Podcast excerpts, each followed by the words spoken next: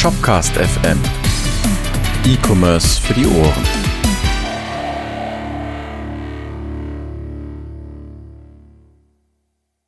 Moin Moin und herzlich willkommen zu Shopcast FM. Wir reden heute über die schöne neue Welt der APIs. Und dafür sitze ich hier mit zwei äh, sehr illustren Herren.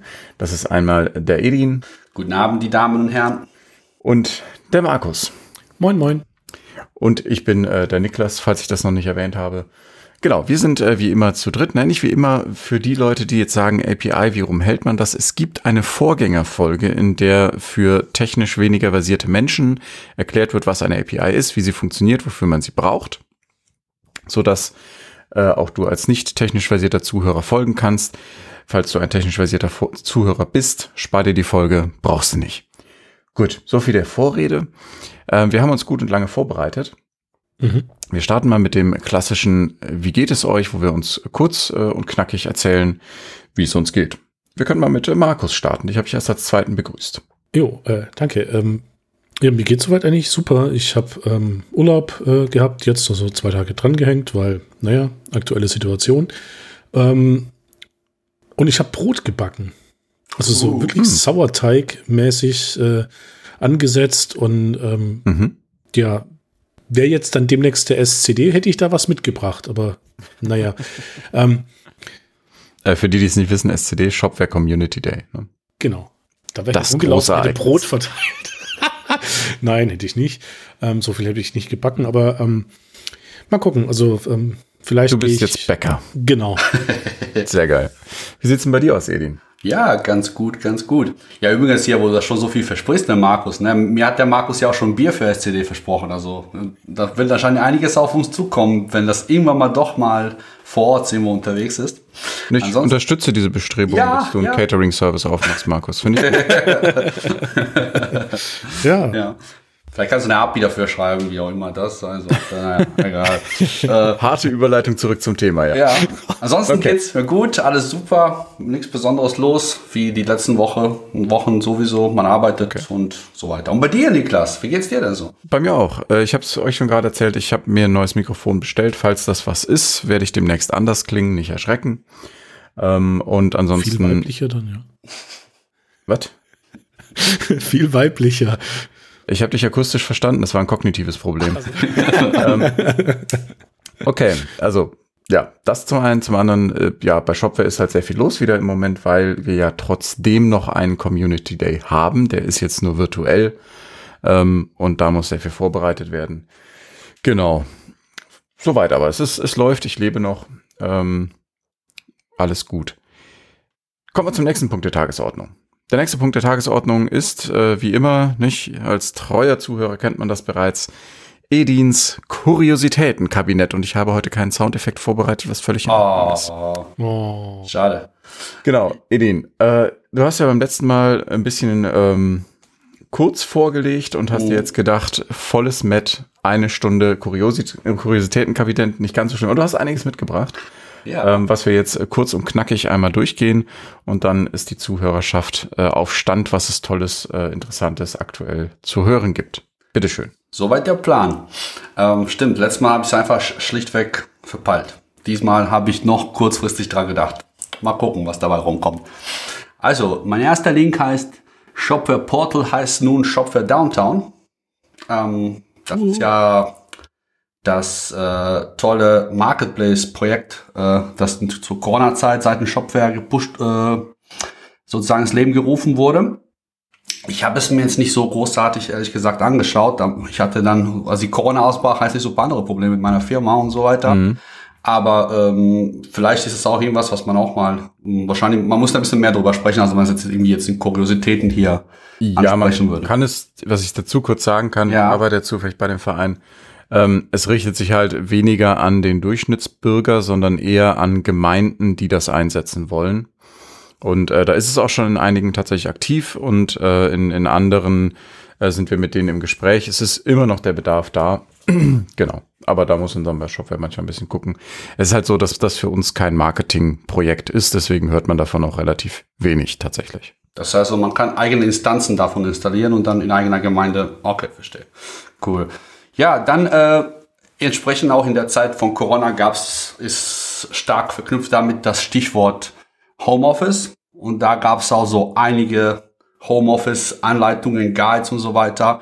Ich habe mir ein paar ausgesucht, die werden wir auch später verlinken. Einmal von T3N Homeoffice Guide, wo die sich auch alle auf eigene Umstände und so weiter äh, beziehen und beschreiben, wie sie damit umgehen oder so allgemeine Tipps geben. Einer ist zum Beispiel von Heise.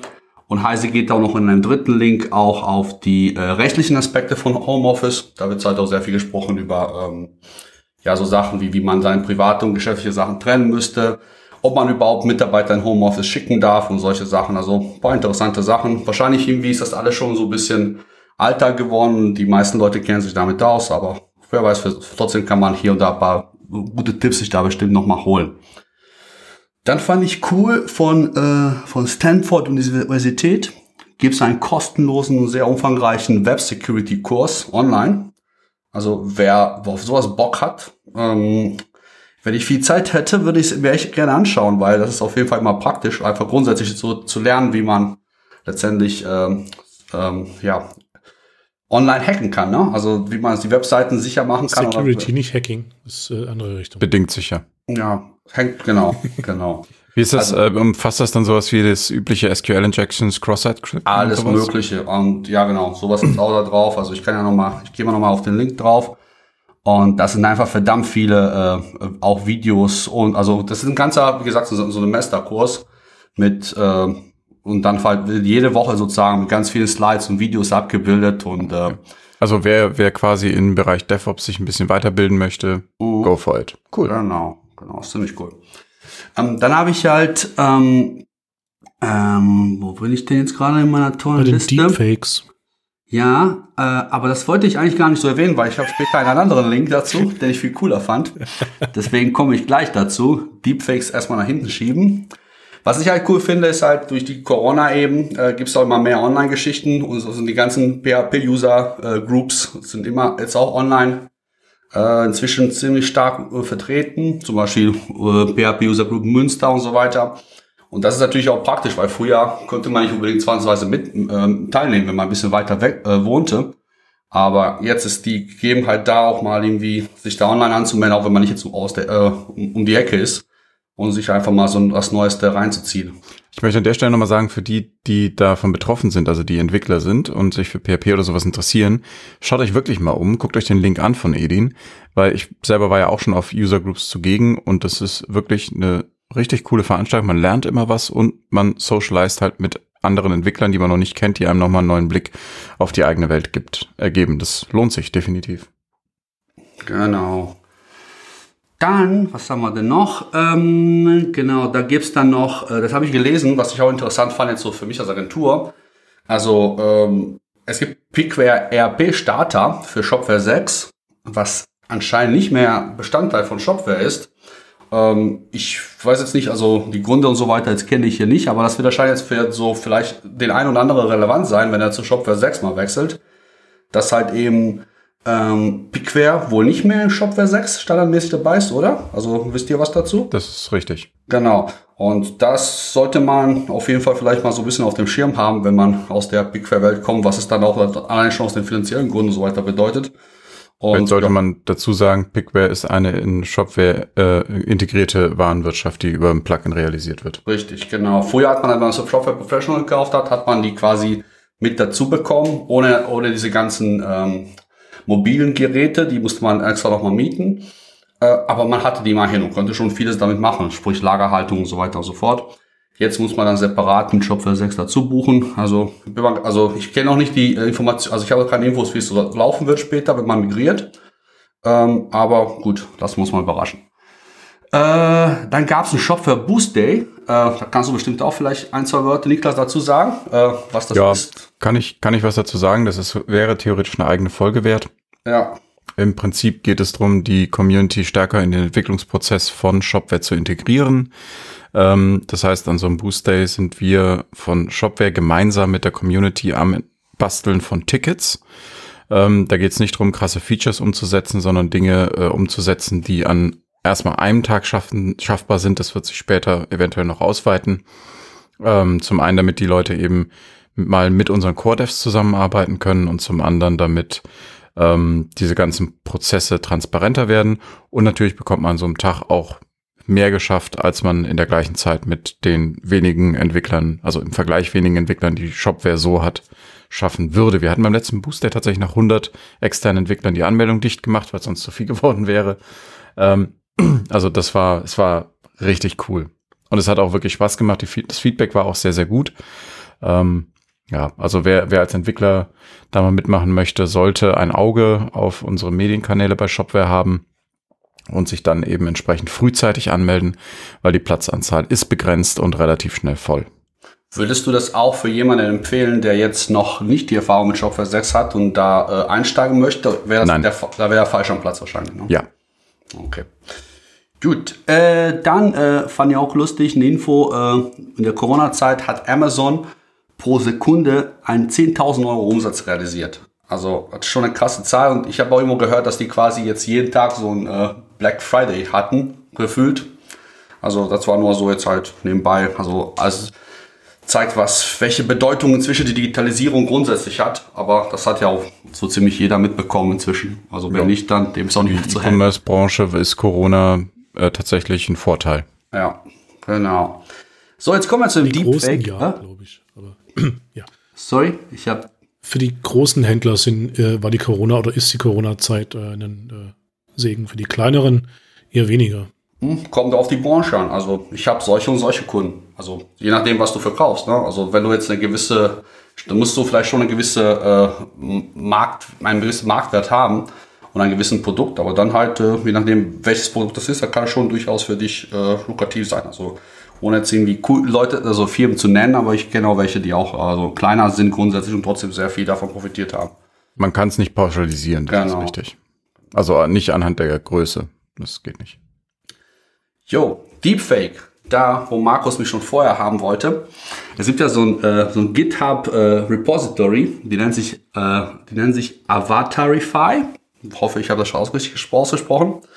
Da kann man tatsächlich, wenn man eine richtig mächtige Grafikkarte hat, äh, eine Nvidia-Grafikkarte wird genannt, das Beispiel. Also kann ich leider nicht mit meinem Mac testen, kann man sich anhand eines Bildes äh, wirklich so ein äh, für Zoom und so weiter so ein Avatar äh, von der Person sozusagen anschaffen und mit äh, der, der, den Gesichtszügen der Person sprechen, lachen, gucken und er schafft das tatsächlich anhand von einem Foto. Es gibt ja so lustige Videos, wo zum Beispiel so ein Zoom äh, Talk einer mit äh, Elon Musk sozusagen reinko Gesicht reinkommt und die Leute waren so baff, weil die dachten, das ist der tatsächlich und ich krass. echt, ja, ich fand's echt faszinierend und äh, und das ist natürlich, wenn man es weiß, dass es nicht ist, kann man schon da hier und da so, das sieht so ein bisschen, ich sag mal so steif aus, ne, vom Gesicht her, weil es ja nur ein Foto.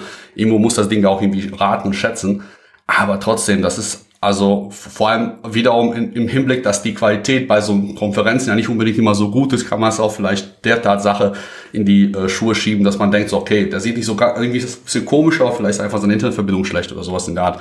Also ich fand es echt geil. Ich hätte es mal gerne ausprobiert, aber wie gesagt, ich glaube, dafür musste ich mir extra erstmal wahrscheinlich so einen Windows-Rechner anschaffen. Vielleicht mache ich das ja eines Tages einfach nur just for fun. Also ideal für die Chefs, die mal undercover in ein Meeting rein wollen. so als Hausmeister getarnt. Zum Beispiel. Sehr gut. Ja, oder das sind dann irgendwie drei Niklas da und welcher ist der Richtige? Hm. genau. Äh, was haben wir denn noch? Eine Kleinigkeit, äh, genau. Tima Dev, kennt ihr das zufällig? Das ist, ähm, also die Seite heißt tima.dev. Nee. Da kann man ähm, sich für seine äh, Idee, ähm, also für seine Entwicklungsumgebung, so coole Teams basteln lassen. Da haben wir so ein paar Vorlagen. Man wählt einfach ein paar Farben aus. Man sagt, ob man Dark oder äh, Light Team haben möchte. Man sieht da direkt ein Preview, wie es aussehen würde. Man wählt ja seine äh, quasi Entwicklungsumgebung aus, klickt und hat man so ein Team fertig, dass man sich quasi, äh, dass man sich dann halt dementsprechend in seine äh, Idee integrieren kann. Das ist cool. Das gucke ich mir direkt nach dem Stream mal an. Äh, Stream, nach der Aufnahme mal an. Genau, das fand ich auf jeden Fall lustig, also weil es hatte auf jeden Fall als Auswahl hattest du, weiß nicht, 20, 30 Stück. Äh, also Jet, JetBrains war auch dabei. Insofern wird wahrscheinlich für viele Shopware-Leute für, interessant mich, sein. für mich ist ein bisschen anders auch interessant, weil ich benutze natürlich JetBrains, äh, aber vor allem auch Visual Studio Code für alles, wo ich halt keine richtige Full-Featured IDE brauche. Ja. Ähm, und da hätte ich gerne das gleiche Aussehen, wie ich es eben bei der JetBrains IDE habe. Und vielleicht gibt es da sowas ähnliches. Stimmt, das ist ein guter Ansatz, weil kannst du es tatsächlich so angleichen, vermutlich. Ich, ich guck mal, ob wir es überhaupt jetzt haben, aber hm, ja, guckst, bestimmt. guckst nach der Aufnahme. Genau. jo. Ja, und noch ein letzter Punkt, äh, Shopware 6.2 ist raus. Yay! Genau. Das, äh, äh, ich habe es mir auch irgendwie als einen Punkt Store API aufgeschrieben. Spielt vielleicht auch so für die Folge so ein bisschen die Rolle. Mhm. Ähm, ja, ansonsten halt, äh, genau. Ist, denke ich mal, erwähnenswert. Aber ich, auf die Features gehen wir jetzt nicht ein. Ähm, das, da kann man auch bestimmt viel zu erzählen. Ja, da haben wir ja einen, einen äh, eigenen, wie sagt man, ne, einen eigenen, äh, eigenes Update äh, und so auf, auf Shopware dazu. Mhm. Im Blog und hast du nicht gesehen. Genau. So, dann bin ich durch. Schön. Dann vielen Dank fürs Zuhören. Nein, natürlich, ich habe tatsächlich überlegt, vielleicht äh, kannst du als Zuhörermensch, der da gerade zuhört, dazu mal auf äh, Twitter was äh, kundtun oder unter dem Video, äh, Video, unter dem Audio in den Kommentaren auf unserer Webseite shopcast.fm. Eventuell ist es sinnvoll, dieses Kuriositätenkabinett ans Ende der Folge zu schieben, ähm, weil das für die Leute einfacher ist, die das nicht hören möchten. Was es vielleicht ja auch gibt. Es gibt Kapitelmarken, ich kenne das von mir, ich benutze Kapitelmarken nicht. Von daher die Frage, äh, wir werden dazu wahrscheinlich auch einen Poll auf Twitter machen, das ist ja, warum nicht, ne? Also, äh, ne, wenn die Stimme gehört werden soll, folgt uns auf Twitter und äh, votet. Oder Mastodon, aber da gibt es keine Umfragen, glaube ich. Nee, Mastodon benutzen auch zu wenig Leute, aber ja, wir wären theoretisch auch auf Mastodon. Gut. Wir haben ein Thema mitgebracht. Schöne neue Welt der APIs. Und worüber wir heute reden, ist zum einen, also was ist eine API? Wie gesagt, gibt es eine Vorgängerfolge, klären wir nicht. Ähm, aber wir haben uns alle darauf vorbereitet, indem wir uns was gesucht haben, wo wir gesagt haben, wir setzen jetzt mal mit Shopware 6 etwas um, äh, soweit wir zumindest kommen in unserer Freizeit. Was die, was, was die API benutzt und nicht ein klassischer Online-Shop ist. Also die Frage, die man sich so ein bisschen, die wir uns gestellt haben in Vorbereitung auf diese Folge, ist eben, was ermöglicht uns diese schöne neue Welt der APIs? Gerade im E-Commerce-Bereich, was äh, über den klassischen E-Commerce hinausgeht. Ja, ähm, in dem Zusammenhang ist das eigentlich die Folge ein bisschen zu früh, ähm, zumindest die Aufnahme der Folge, weil ähm, ich überlege gerade, ob wir das nach dem zweiten sechsten spielen sollen, die Folge. Was haltet ihr davon? Nach dem zweiten sechsten. Was nach dem zweiten sechsten. Das ist nächste Woche doch, oder? Ja, genau. Ähm, ja. Wobei, nee, lassen wir weg. In der nächsten Folge kommt dazu vielleicht noch ein Nachtrag. Aha. Aber da ich Jetzt sind wir selber angeteasert und wissen nicht warum. Und Edin und ja. ich, wir gucken gerade so richtig schön in die Kamera und auf Niklas und so. Schreib mal ein bisschen was in dem Chat. Nein. ich bin da aus Gründen, ähm, aus denen ich mir auch die Nacht gestern im Ohren geschlagen habe, im Moment relativ tief im Thema. Und es wird eine, wird spannende Sachen auch bei Shopware demnächst dazu geben. Okay. Ähm, ja, also, wie gesagt, wir reden darüber, was, was, die, äh, was diese neuen APIs eben ermöglichen. Und anfangen wollen wir mit äh, erstmal darüber reden, was ist denn im Grobkonzept eigentlich mit APIs alles Cooles möglich, was wir bereits kennen. Und dann versuchen wir das so ein bisschen in Richtung E-Commerce zu projizieren und eben zu sagen, wo können wir da Geschäftsfelder aufbrechen, die es bereits gibt oder neue eben erschließen mit der Nutzung von APIs. Das hört sich jetzt sehr bombastisch an, aber ihr kennt uns, das wird äh, vermutlich von der ein oder anderen ähm, ja, äh, Ab Abschweifung begleitet sein. okay, cool. Jo. Dann fangen wir vielleicht mal an. Ähm, eine API äh, erstmal, oder wofür benutzt ihr APIs, wäre vielleicht so meine erste Frage. Also ihr beide seid ja Leute, die nun wirklich im Alltag auch beruflich sich sehr viel mit ähm, echten Live-Systemen auseinandersetzen äh, was Shops anbelangt. Ich mhm. kenne das ja mehr so aus der Nicht-Shop-Welt, zumindest aus der realen täglichen Benutzung. Wie sieht's denn da bei euch aus? Ja, ich habe ganz viel Spaß mit äh, Schnittstellen. Also ja, übertrieben gesagt, ähm, waren Wirtschaftssysteme äh, aller Couleur und Alter ähm, an ähm, ein Jobsystem anzubinden.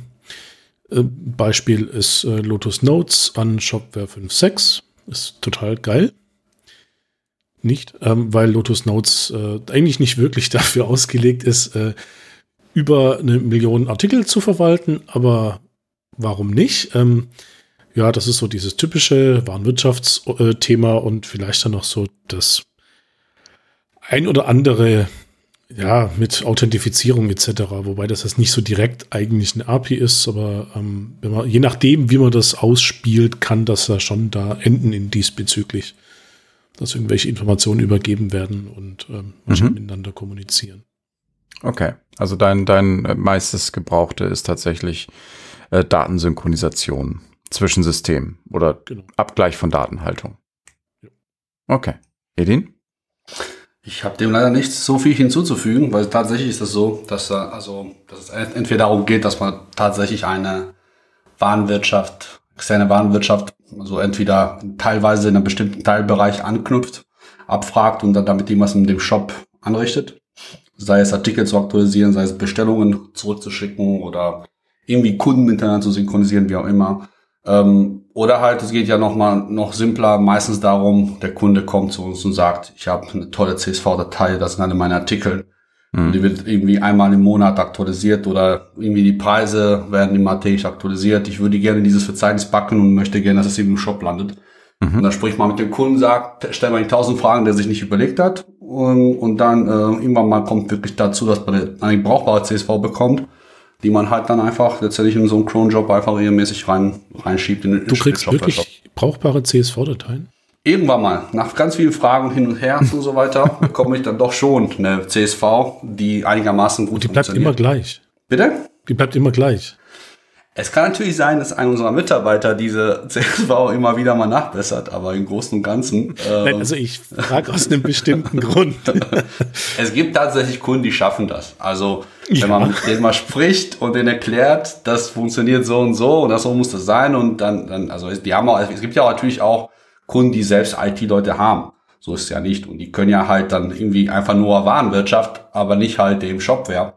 Und dann äh, können die dafür sorgen, dass da irgendwas aus der Warenwirtschaft rausgespuckt wird, was eigentlich auch ganz gut funktioniert. Ich muss auch gestehen, dass wir oft eigentlich, äh, man hat ja die Shopware-API, man hat ja die Warenwirtschafts-API, beide APIs lesen sich super, aber am Ende des Tages lernt man oft dabei, dass man eigentlich äh, aus dem einen System oder dem anderen System ein CSV sozusagen generiert, weil es einfach auch Performance-Gründe manchmal hat und die einfach letztendlich irgendwo einfach durcharbeitet halt. Also, äh, also über eine API. Ne? Also das man kann ja sich sehr viel Sachen überlegen, also dass man das so als APIs machen kann.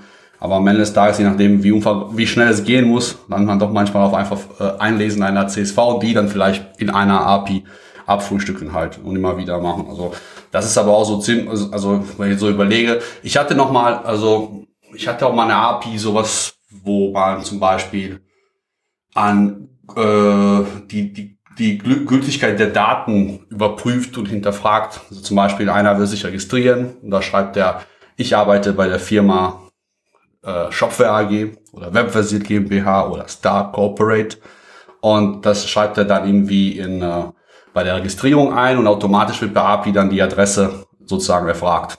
Ähm, und dann fühlt das, dann fühlt dann zum Beispiel das Plugin die, ähm, die bekommen, äh, die erhaltene Adresse automatisch in die Login-Felder ein oder Registrierungsfelder ein, so dass man quasi zu, ähm, die, die Fehleranfälligkeit bei der Registrierung, bei der, die Typo, also die Schreibfehler, die dementsprechend halt äh, kleiner werden, also Postleitzahl und so weiter und so fort. Das, das zum Beispiel eigentlich dann irgendwie so bei B2B-Shops, wo einfach eh nur Firmen bestellen dürfen. Also das wäre so auch so ein Beispiel wo ich auch so eher so nicht Warenwirtschaftserfahrungen gemacht habe. Aber mhm. meistens halt eben immer relativ trocken und äh, ja, ja, gut, wir reden über APIs, das Thema ist furztrocken. ja, wobei, also man könnte da so richtig schön geil was draus machen, nur wenn ich mir überlege, ähm, jetzt haben wir hier so zwei eigentlich davon erzählt, wie wir Daten per API über eine Warenwirtschaft einfügen, aber ich glaube, wenn ich den Edin richtig verstanden habe, ist es teilweise auch wieder nur über eine CSV. Also ich habe gerade eben deswegen so äh, geschmunzelt, weil wir haben einen Shop in Anführungsstrichen, ähm, der aus, wenn ich das richtig weiß, fünf bis acht CSV-Dateien Importe durchführt ähm, und entsprechend dann nachher im Plugin verbaselt wird, um dann wiederum irgendwelche Versandlabels und äh, Bestandspflege machen zu können von Dingen, die im Job passieren. Das würden wir gern per API lösen, über ein SAP-System. Jetzt ist aber das Problem häufig, dass äh, so die Web-Anwendungen, so wie Shopware, äh, so jung und Tipps sind und total fancy mitschwimmen auf dieser API-Welle. Aber dann kommt so dieser alte Moloch von ganz mhm. hinten angezuckelt, so tut, tut, tut, tut, und API, JSON, what? Nee, kann ich nicht. CSV und XML. Ja, ich wollte gerade sagen, also äh, Hand hoch, äh, wer von euch Zuhörern äh, schon mal mit äh, Soap sich rumschlagen musste. das macht so viel Spaß wie Zahnarzt. ähm, das ist keine Seife, ja. Aber dem Zahnarzt macht das bestimmt Spaß. Lass uns nicht darüber reden. Also, was wir schon mal sagen können, ist, also, ach so, ich versuche noch sagen, was meine Erfahrungswelt so ein bisschen mit APIs ist. Ich bin ja äh, originär ein Dev, auch wenn ich mittlerweile fürs Reden hauptsächlich bezahlt werde. Ähm, und ich bin eigentlich eher auf der anderen Seite so ein bisschen, weil was ihr ja viel macht, ist, ihr ihr sorgt wirklich für die Datensynchronisierung. Ich habe übrigens ein neues Tool, ganz kurz an der Stelle, weil ich gucke hier immer so runter, die Jungs sehen das gerade in dem Video. Ähm, dieses neue Tool, das ich jetzt benutze beim Podcasten, ähm, ist, wird tatsächlich von Shopware hergestellt. Äh, das ist ein Block Papier mit dem Shopware-Logo und ein Stift und ich mache mir während die beiden reden Notizen. Das sollte deutlich die Qualität des Podcasts aufwerten. okay, Ausschweifung Ende. Also, ihr macht hauptsächlich Datenabgleich. Das kann zum einen das Schieben von Daten von einer Quelle zu einem Zielsystem sein, also sprich diese Aktualisierung ne, äh, von es gibt neue Produkte oder auch der Rückweg sein von ähm, der Lagerbestand hat sich verändert. Uh. Ähm, und dann kam bei euch eben auch noch diese Validierung und Anreicherung von Daten. Also im Beispiel war das ja eine Adressergänzung. Uh. Ähm, Genau, das ist ja so dieses, wirklich, das ist das klassische API-Nutzungsverhalten, dass man eben entweder einem entfernten Programm Daten gibt oder sich von dem Daten holt. Ähm, was ich viel häufiger mache und womit ich viel mehr in Berührung komme, ist tatsächlich das ähm, Auslösen von, von Funktionalität in einem Fremdsystem. Ein Beispiel, was ich damit meine, ist, ähm, ganz blödes Beispiel, aber es ist halt so, wenn ich äh, privat streame, also auf, auf der Seite twitch.com kann man Gameplay live zeigen und das währenddessen kommentieren. Und Menschen. Muss man angucken, unbedingt. unbedingt. Ich mache das zu selten dafür, aber und die Leute, die einem eben währenddessen zuschauen, haben die Möglichkeit, über einen Textchat ähm, mit mir zu interagieren. Ich sehe eben deren Nachrichten und kann dann vor laufender Kamera dazu was sagen. Bei mir ist es so, da ich sehr selten streame, kommen selten Leute. Also nicht selten Leute, aber eben ist, ich habe keinen Stream mit 2000 Viewern, wo die ganze Zeit der Chat explodiert. Es kann sein, dass mal 10 Minuten niemand was sagt. Und dann achte ich irgendwann nicht mehr auf den Chat. Und was ich mir jetzt gebaut habe, ist, ich habe mir ein Tool gebaut äh, oder Hardware gebaut, die eben an meinem Monitor eine LED äh, steuert. Ähm, die hängt quasi auf diesem Monitor bei einer neuen Chat-Nachricht blinkt das. Und hier habe ich tatsächlich eine API benutzt oder mehrere APIs benutzt, um das Ganze zu, miteinander zu connecten. Also mein Stream Deck, das ist so ein externe Bildschirmtastatur-Ding wie ein Tablet, sagt, kann, darüber kann ich quasi steuern, dass die LED aufhören soll zu blinken. Dafür spreche ich mit einem entfernten Server, der eine API anbietet, der dann wieder über einen WebSocket-Client, was ja im Prinzip auch irgendwie eine äh, API darstellt, die LED steuert und gleichzeitig gibt es noch einen Part in der Applikation, der eben über die Twitch API, nenne ich es jetzt mal, das ist nicht ganz richtig, aber im Prinzip äh, guckt, ob neue Chat-Nachrichten da sind. Also das mache ich so mit, mit einer Interkonnektivität von verschiedenen Systemen, die sich gegenseitig dazu bringen, Dinge zu tun. Ein anderes Beispiel wäre, auf GitHub gibt es einen neuen Pull-Request. Ähm, es gibt dann auf Zapier oder If This Then That oder Markus, du hattest da auch noch ein Tool am Start. Wie heißt das? Yep, Deliverate. Deliberate. Ähm, keine Ahnung, wie man das schreibt. Link ist in der Beschreibung. Genau, ja. Ähm, dieses, so ein, so ein Zwischentool, so eine Art Middleware, verbindet das dann quasi und sorgt dafür, dass in Slack eine Nachricht auftaucht oder in einer Telegram-Gruppe oder sowas. Ja, also das ist so die andere Art von API-Nutzung und die ist bei mir viel stärker vertreten, also das ähm, Auslösen von Funktionalitäten in externen Systemen. Wobei, da muss man ja sagen, also so wie ich es verstehe, geht es ja nicht darum, was du, also dieses zweite, ne? Da hast du ja selbst ja nichts programmiert, sondern du weißt, dass diese Systeme, die du verwendest, untereinander über APIs kommunizieren.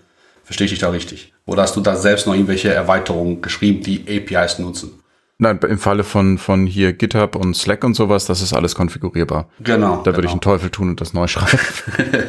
Äh, Aber ähm, ich meine, im Falle von Shopware sitze ich auch natürlich auf der Seite, da kriege ich es zwar nur mit und mache es nicht selber, aber sitze ich eben auch auf der Seite, wo man dann eben sich überlegen muss, wie machen wir eigentlich Authentifizierung?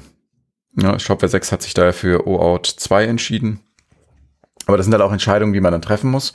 Oder eben auch, wir haben ähm, in Shopware 6.2, jetzt reden wir doch ein bisschen ähm, über die Features, gibt's ja eine neue API. Ich weiß nicht, ob ihr das mitbekommen habt.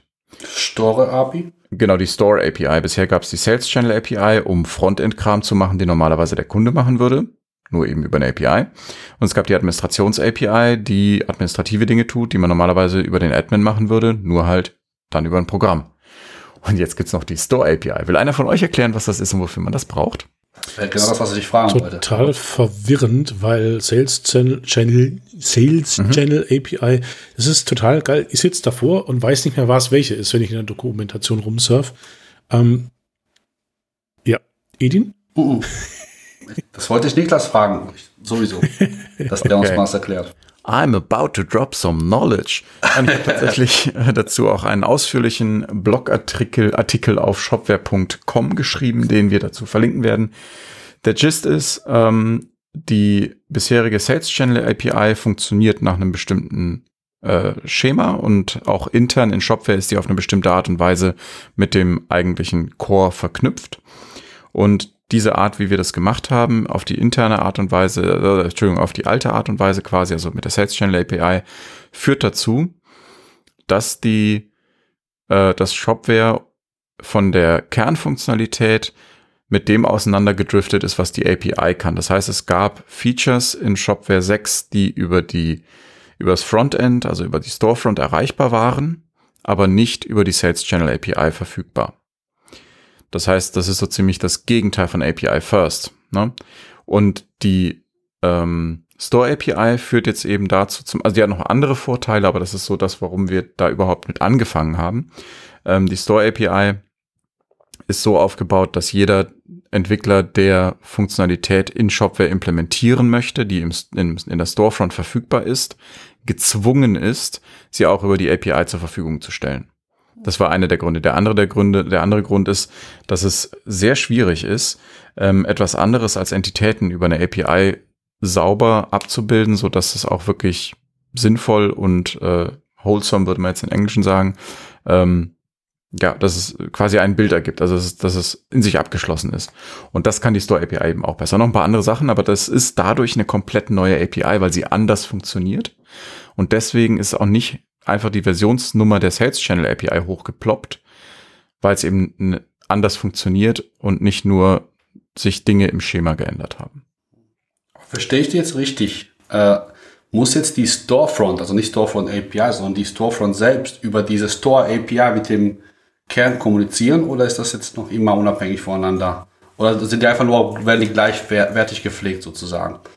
Ähm, die, also ganz grob gesagt ist es so, dass ähm, die Controller, die von der Storefront benutzt werden, automatisch als API verfügbar sind. Ah, okay. Na, das heißt, wenn du was für die Storefront implementierst, ist es einfach in der API. Mhm. Es ist nicht ganz so einfach, aber dazu steht dann auch mehr im Blogpost. Okay. Cool. Äh, ach so, ich war eh gerade am Reden. Ne? Ich, ja. Ja. ja, geil. Okay. Ähm, Abschlussthema, wie ist eigentlich unser Erfahrungshorizont? Ähm, wir können vielleicht mal dazu kommen, ähm, was wir jetzt an, an coolen Sachen mit, mit APIs, so ein bisschen, was wir rausgefunden haben in der Vorbereitung oder was wir uns vorstellen, äh, was man grundsätzlich nicht im E-Commerce-Bereich, aber wa- was hat euch begeistert in der Recherche, ähm, wo APIs miteinander spielen oder was habt ihr gefunden, was euch vorher nicht klar war? das Ausmaß an Möglichkeiten.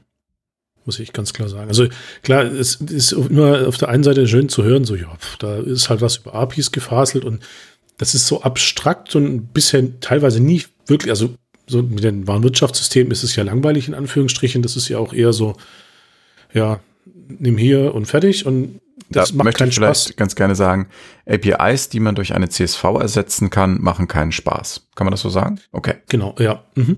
Weil dann nimmt man im Zweifelsfall lieber die CSV. Ähm, das habe ich jetzt nicht laut gesagt. Ähm, auf jeden Fall war ich stehen geblieben. Ähm, ja, ähm, die, die, das Ausmaß war mir vorher nicht ganz so klar. Also angefangen hat es bei mir, ich wollte so way beyond my knowledge arbeiten und so mal so ganz tief im Wasser schwimmen. Ja, ähm, mich haben dann die Wasserrettungsschwimmer wieder zurückgeholt und gesagt, so, ja, mach, mach, mal lieber das, was du kannst. In Form von wem? So, aus persönlichem Interesse? In Form von ähm, Büchern, die hier auf dem Tisch standen und ich dann irgendwann gesagt habe, so, nee, nee. Aha, okay, verstehe. Das geht mhm. nicht. Ähm, das ist viel zu groß. Ich muss kleinere Brötchen backen. Mhm. Ähm, und, Moment, aber meinst du dann das Ausmaß der Komplexität, die, die es benötigt, um so eine API zu erschaffen, oder? Nee, ähm, das, das Ausmaß, was möglich ist, weil okay. ähm, das, was ich da jetzt mir ausgedacht habe, kann man vielleicht auch mal sagen, ähm, das Abrechnen von ähm, minutenbasierten Diensten, die mit Telefon funktionieren, nein, nicht Sex-Hotline, ähm, oh, sondern Bro. Ja. Ernsthaft. Nein, wir reden, tatsächlich kam die Idee so ein bisschen aus dem Downtown-Projekt, dass äh, Händler eben Support anbieten können und dass das dann in Shopware äh, minutengenau abgerechnet wird, wie lange du diesen Support in Anspruch genommen hast. Oder umgekehrt, dass du Guthaben dir kaufen kannst und dann das abtelefonieren kannst. Na, so genau, ein halt Support-Gedanke. Schlichtweg einfach eine Beratung äh, in Anspruch nehmen, die du dann nachher entsprechend auch bezahlst und verrechnet bekommst, wenn du äh, entsprechend den Kauf nachher tätigst und so Späße. Mhm. Ähm, ja, ursprünglich war da geplant, so eine komplette Telefonanlage äh, anzuhängen. Also Asterisk ist so eine Open Source Variante. Das gibt es auf dem Raspberry Pi. Ähm, ich habe es installiert bekommen. Ich bin an der Konfiguration dahingehend gescheitert, weil ich eigentlich versucht hatte, meine private Rufnummer, eine davon, äh, was bei der Telekom ist, äh, reinzuhängen. Geht nicht, weil die Telekom dann sagt, ja, dann nimm doch den kompletten Satz an Telefonnummern und mach das darüber. Das war mir dann doch ein bisschen zu komisch. Ähm, weil klingt, ich wollte noch ein bisschen Commitment. erreichbar sein für meine Verwandten und so. Ähm, und dann bin ich zu Zipgate gegangen und habe gesagt, dort, dort gibt es da kostenlos eine Rufnummer. Die können das auch mit diesem äh, Voice-over-IP.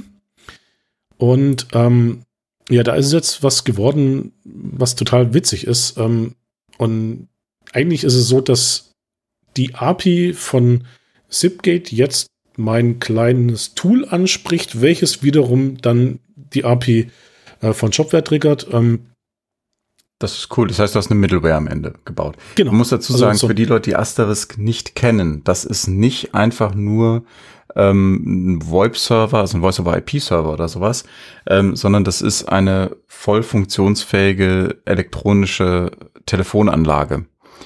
Ja, das heißt, damit kann man, äh, keine Ahnung, sprachgeführte Benutzerführung machen. Ne? Also, hallo, herzlich willkommen. Was möchten Sie tun? Eins, zwei oder drei? Bitte drücken. So diese Nummer.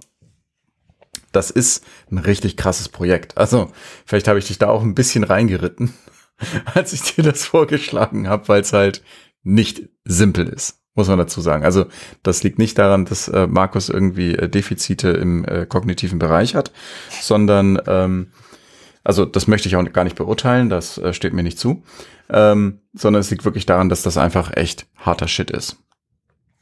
Ja, und dann ähm, so mit dem VoIP-Zeug, also dem Voice-over-IP-Zeug, habe ich mich so bisher eher so gar nicht beschäftigt. Hm. Und dann gibt's dann ja so Ports. Ports, okay, kennt man so von irgendwelchen komischen LAN-Partys und so.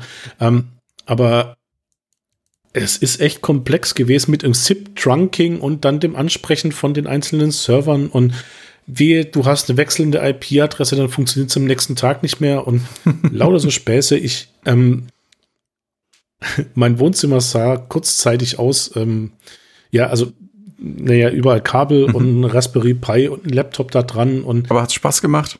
Es hat sehr viel Spaß gemacht. Ähm, und ähm, so richtig eskaliert bin ich dann die letzten Tage. Ähm, da sah es dann noch im Wohnzimmer richtig toll aus. Ähm, und ja, wie gesagt, jetzt ist die in Anführungsstrichen Schmalspur-Variante nämlich die, dass ähm, die eine API, wenn jemand die Rufnummer anruft, ähm, triggert das äh, einen Webhook, so simpel gesagt, und äh, der wiederum gibt das Ganze dann weiter.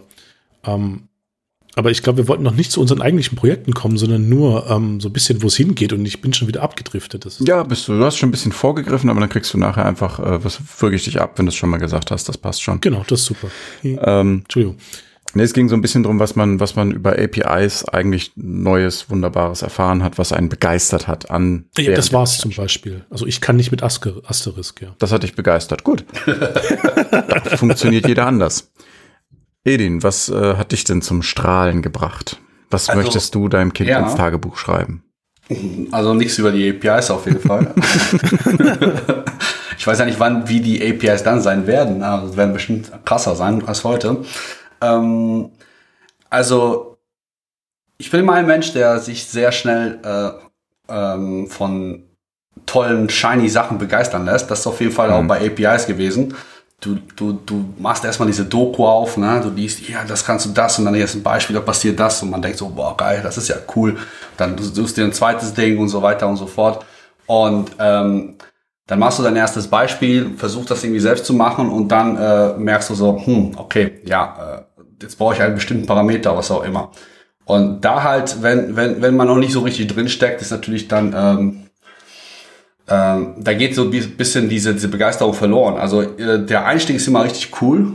Das Recherchieren, das Zusammenstellen und Überlegen, ja, äh, das könnte man so machen und so weiter, sich so Pläne überlegen, das, das, das macht mir auch Spaß, das liegt mir. Ähm, aber die Umsetzung, äh, da, äh, da muss man erstmal wahrscheinlich erstmal so ein Tief und dann zwar ein richtig dickes Tief, wenn man sich, also was ich schon öfters gemacht habe. Geilsten Vergleich dafür. Ja. So, wir sind ja alle Jungs, also wir drei jetzt zum Beispiel. Ähm, Unsere Zuhörer bestimmt jetzt auch nicht, aber. Wir haben es nie nachgeprüft. Ich bin sehr gespannt, wo der Gedanke hingeht, aber fang, fahr erst mal fort. Wenn ich früher ins Spielwarengeschäft gegangen bin, also als kleiner Bub, und da waren diese ganz tollen Verpackungen von diesen Lego-Technik-Dingen hm. zum Zusammenbauen von irgendwelchen Offroad-Trucks. Das sah voll geil aus. Mhm. Eltern angebettelt zu Weihnachten, ich will den Scheiß unbedingt haben dann gekriegt und dann am zweiten Weihnachtsfeiertag gemerkt, so fuck, ich bin immer noch nicht drüber raus und die Teile von 2000 Stück, die sind immer noch hier rumliegend. Ähm, ich glaube, das ist das Phänomen. Man will was haben, weil es was total geil shiny ist. Es macht auch Spaß, das zusammenzubauen, aber irgendwann kommt halt der Punkt, wo man sieht, so der Berg von 2000 Teilen und das fertige Ding ist noch nicht im Ansatz da. Ist, glaube ich, manchmal so ein bisschen der Punkt, wo man sagt, so hey, weitermachen, oder halt wie ich Asterisk wegschmeißen. Also du hättest dann eher Playmobil gekauft in, in der Retrospektive. äh, nee, ich hatte wirklich Lego-Technik, ja. Ja, aber ich sage ja, für dich, die hätte wahrscheinlich Playmobil mehr Spaß gemacht. Ja, hat, hatte ich auch überwiegend, ja. Ich war tatsächlich der Lego-Typ. Also für mich, und das ist, ähm, Edin, das ist ja auch heute so. Also ich kenne genau das, was du sagst, das kenne ich. Ähm, man hat ein Projekt und man hat sich da die Welt gezeichnet dann mhm. fängt man an, das zu implementieren und stellt im Prinzip fest, oh scheiße, das ist ja Arbeit. Mhm. Ähm, der Unterschied ist jetzt zwischen Lego und Playmobil-Kindern. Ähm, mir als einem Lego-Kind macht das Spaß. Also die, diese, wie das alles zusammen funktioniert. Also ich will Lego spielen. Also ich spiele leider tatsächlich kein Lego mehr, weil ich da irgendwie doch rausgewachsen bin. Aber mir macht es Spaß, die Funktionalität zu erschaffen das Endergebnis ist mir scheißegal. Das, das, ich habe tausende Projekte bestimmt mittlerweile äh, schon gebaut, fertig gebaut, die ich dann einfach weggeworfen habe und nie wieder, oder die irgendwo rumgammeln, die fasse ich nie wieder an. Könnte man bestimmt was Tolles draus machen, ist mir aber scheißegal, ich habe es fertig gebaut. So war das auch immer mit Lego. Ich habe mit den Sachen nicht gespielt, ich habe die gebaut. Das war das, was mich daran begeistert hat. Aber ich muss ja auch, also natürlich irgendwie äh, darf man, muss man dazu sagen, ähm, dieser, diese Problematik ist natürlich jetzt nicht API-spezifisch. Das hast du einfach mit ja. allem. Ja. Das ist ja, äh, das ist jetzt nur mir halt so noch mal ein bisschen bewusst geworden, weil das, was ich vorhatte, ist halt, äh, ähm, hatte einfach sehr viele verschiedene Komponenten. Und das ist ja natürlich auch wieder die Schwierigkeit. Also mhm. wenn, bei, wenn es bei APIs losgeht, dass du nicht nur eine Seite und die andere Seite hast, sondern während du dir überlegst, wie du diese eine Seite und die andere Seite miteinander verknüpfst, dass dir bewusst wird, du brauchst auch noch eine dritte Seite und noch eine vierte Seite und jede dieser Seiten hat wiederum eigene äh, Schwierigkeiten und, und, und, und jeder dieser Seiten sind die anderen Seiten sowas von scheißegal sozusagen. Dann musst du dann, und alle haben an unterschiedliche Technologien, also das, dann habe ich gemerkt so, okay, das ist was, was richtig wahrscheinlich Bock machen würde, aber dafür bräuchte ich jemanden, der mir mich sponsort und sagt, hier gründe eine Firma, hol dir ein paar Leute. Und das ist halt so der Aspekt. Aber es wäre geil, also das ohne Frage. Also ähm, ich, auch wenn ich meine Agentur natürlich äh, Arbeit gerne habe und so weiter, äh, aber so sowas hat natürlich auch irgendwie auch so einen gewissen Reiz, wo du sagst, so hier, ne, so der ein leeres Tisch, ein leerer Tisch, äh, leg los, bau dir mal, mhm. hier hast du ein paar Puzzlesteine, ein paar Leute, die auch Bock drauf haben und dann äh, baut mal so was Cooles zusammen. Und so. Das ist auf jeden Fall äh, diese, also zugleich diese Möglichkeiten, also die, also ich sag mal so, die API macht es auch irgendwie aus meiner Sicht, äh, ist diese Einfachheit das Charmante einerseits, weil wenn du einfach in einer Programmiersprache programmierst, also unabhängig von API, eine, ein, ein, etwas erschaffen möchtest, dann hast du einfach so viele Möglichkeiten, wie, wie, wie viel dir diese Programmiersprache gibt. Ja, da kannst du einfach mhm. alles Mögliche damit machen. API ist halt eingeschränkt. Und die ist aber auch simpel. Also wenn, wenn wir so von REST APIs sprechen, die du auch mal in der Vorfolge äh, zum Beispiel auch mal beschrieben hast, du hast einfach gewisse halt äh, Sachen, die du damit machen kannst und das war's dann auch letztendlich. Irgendwo gibt's halt irgendwie gewisse Grenzen. Und das ist dann zugleich einerseits irgendwie Segen, weil du dich dann auch irgendwie dann relativ schnell da vorankommst. Andererseits kannst du auch Fluch werden, weil du dann immer mal an einen Punkt kommst, wo du sagst so, fuck, ich will das machen, aber kann ich nicht. Ne? Also mhm. weil einfach, ich, ich, wenn ich jetzt PHP pur programmieren könnte, wäre es ja kein Thema. Aber mit API, ich kann, ich kann ja einfach nur diese Standarddinge machen, lesen, schreiben, löschen, updaten und äh, paar Parameter rüberschicken. Und dann da ist die Kunst, sich sozusagen diese Bausteine zu überlegen, wie kriegst du trotzdem das, was du eigentlich erreichen wolltest? Weil die Systeme, du kannst die Systeme nicht irgendwie, du kannst natürlich irgendwie alle Datenbanken von diesen verschiedenen Systemen ansprechen, irgendwie über Umwege, aber das ist nicht das, was wir eigentlich machen wollen. Und äh, das ist halt auch irgendwie, also diese Einfachheit, die aber auch irgendwie ist faszinierend, da kommst du schnell voran, andererseits halt äh, bleibst du oft auch hängen, weil du einfach dann manchmal äh, nicht den äh, einfachsten Weg gehen kannst, weil einfach die API nicht so ausgelegt ist halt. Das ist eigentlich eine, eine super Überleitung zu dem, was mich bei der Recherche ähm, ja begeistert, äh, würde ich jetzt nicht sagen. Ich bin nicht so der emotionale Mensch, aber zumindest äh, was ich interessant fand. Ähm, weil wir haben ja jetzt, um das nochmal zusammenzufassen an der Stelle, wir haben jetzt erstmal festgestellt, APIs sind hauptsächlich oder werden in, im klassischen Sinne dazu benutzt, um Daten von links nach rechts zu schaufeln. Und dann gibt es noch die Möglichkeit, Funktionalitäten in anderen Systemen auszulösen. Ähm, und was, was ich äh, daran so krass fand, ist, dass das im Prinzip dann auch alles ist. Also du, du kannst über die meisten APIs nämlich etwas ganz Bestimmtes nicht. Und das ist Prozesse im Zielsystem ändern oder im entfernten System ändern. Und das ist genau das, was du gerade gesagt hast, äh, Edin. Wenn eine API da ist, dann bietet die ein definiertes Set von Funktionalität und darüber hinaus bist du gekniffen. In den meisten Fällen sage ich bewusst, weil, um wieder auf unser aller Lieblings-Shop-Software, Shopware zurückzukommen, da hast du ja ähm, immer noch die Möglichkeit, die API zu erweitern. Ne, mit eigener Funktionalität und dann eben zu sagen, ich brauche hier ein bisschen was. Wobei das natürlich auch wieder äh, trügerisch ist, weil ähm, du dann ja eigentlich die API schon nicht mehr benutzt, ne, weil wenn du deine eigene bastelst. So, das, ne, das ist ja nicht das eigentlich was, worüber wir reden. Ähm, wie gesagt, in dem, meistens kannst du eben Prozesse nicht ändern, außer natürlich die API sieht es vor. Aber mir ist keine API über den Weg gelaufen, wo ich äh, zum Beispiel eigenen Code ausführen kann. Ja, außer natürlich, wir gehen in den Serverless-Bereich, aber dieser Code ist dann wieder unabhängig von allem anderen. Ähm, wo ich dann so ein bisschen drauf gekommen bin, ist, wenn wir jetzt über Serverless reden, Serverless ist ein Begriff. Ja. Hm. So ohne Server alles, ja. Ja, stimmt ja nicht ganz. Das war Sarkasmus, Entschuldigung. Okay, sorry. Ich, ich sage vielleicht einmal ganz kurz, äh, ganz grob, worum es geht, für, falls das jemand von unseren Zuhörern nicht kennt. Serverless bedeutet, dass man eine Funktion, und es ist halt wirklich eine Funktion, ähm, schreibt, die dann über eine API erreichbar ist. Natürlich muss die auf dem Server liegen. Man nennt es aber deshalb Serverless, weil die Funktion selber eben ohne Kontext agiert. Das heißt, ähm, diese Funktion bekommt einen Satz an Daten an, eingespielt, tut, was immer sie tun muss und beendet sich dann wieder. Ähm, man hat eben nicht ein Full-Stack-Framework, das irgendwie Abhängigkeiten Entschuldigung, mitbringt oder irgendwas, sondern eine Funktionalität, die ist über eine API erreichbar, Ende der Geschichte. Und da spielt auch so ein bisschen rein dann wieder, oder da kommen wir dann zu Microservices. Das ist ja ein Buzzword von vor, ich weiß nicht, zwei Jahren. Das lag mir gerade auf der Zunge, ja. Naja, da, da haben ja alle über Microservices geredet und dann festgestellt, ja, die haben ihren äh, Anwendungsbereich, aber überraschenderweise haben sie die Welt jetzt nicht revolutioniert.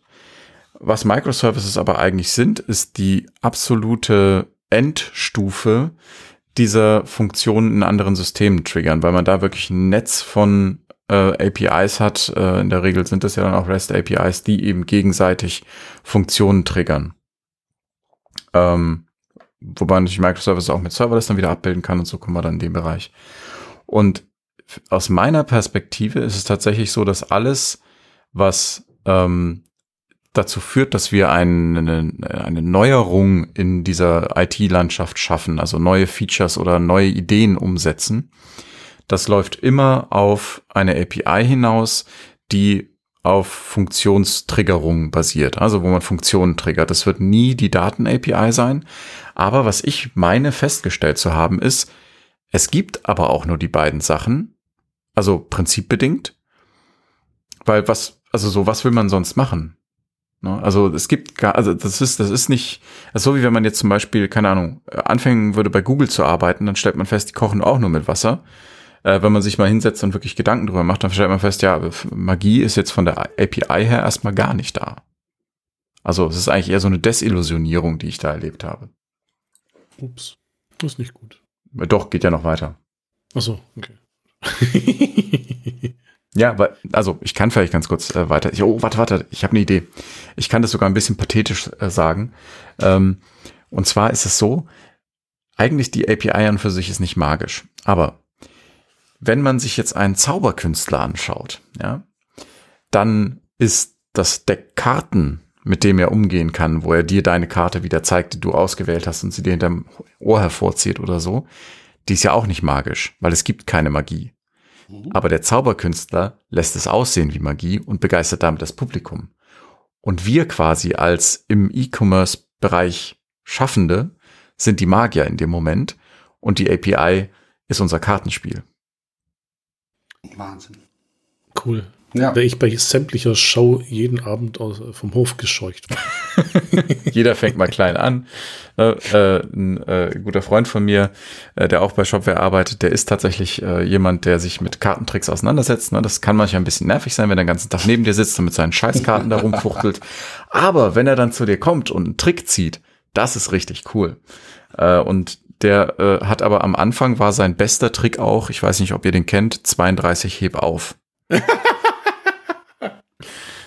Also ja, das habe ich einmal meinen Vater gefragt, was das denn ist. Ja. Okay. Danach habe ich nie wieder gefragt. Das war unfreiwillig sein bester Trick am Anfang und mittlerweile ist der halt richtig cool.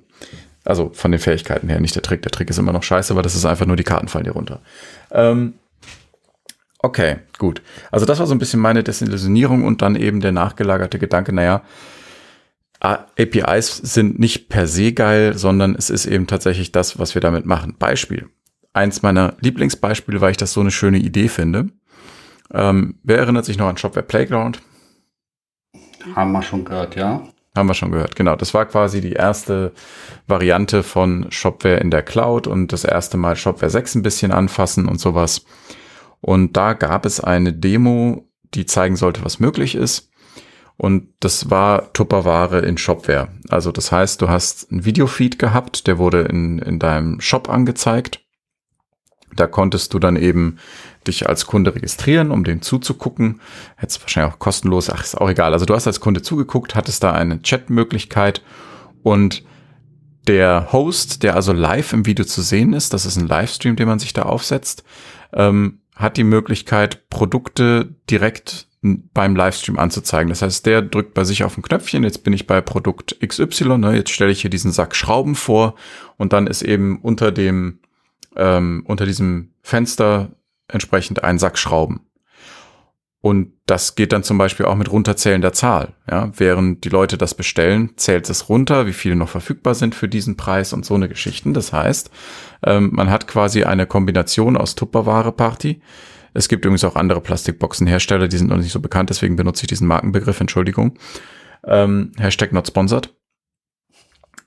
Ja, man hat wie gesagt diese Tupper-Party laufen und gleichzeitig so ein Live-Shopping-Ding äh, mit da drin und irgendwie auch so ein HSE 24 QVC Shopping-Kanal, Sender, wie sie alle heißen. Ich gucke die nicht. Ne?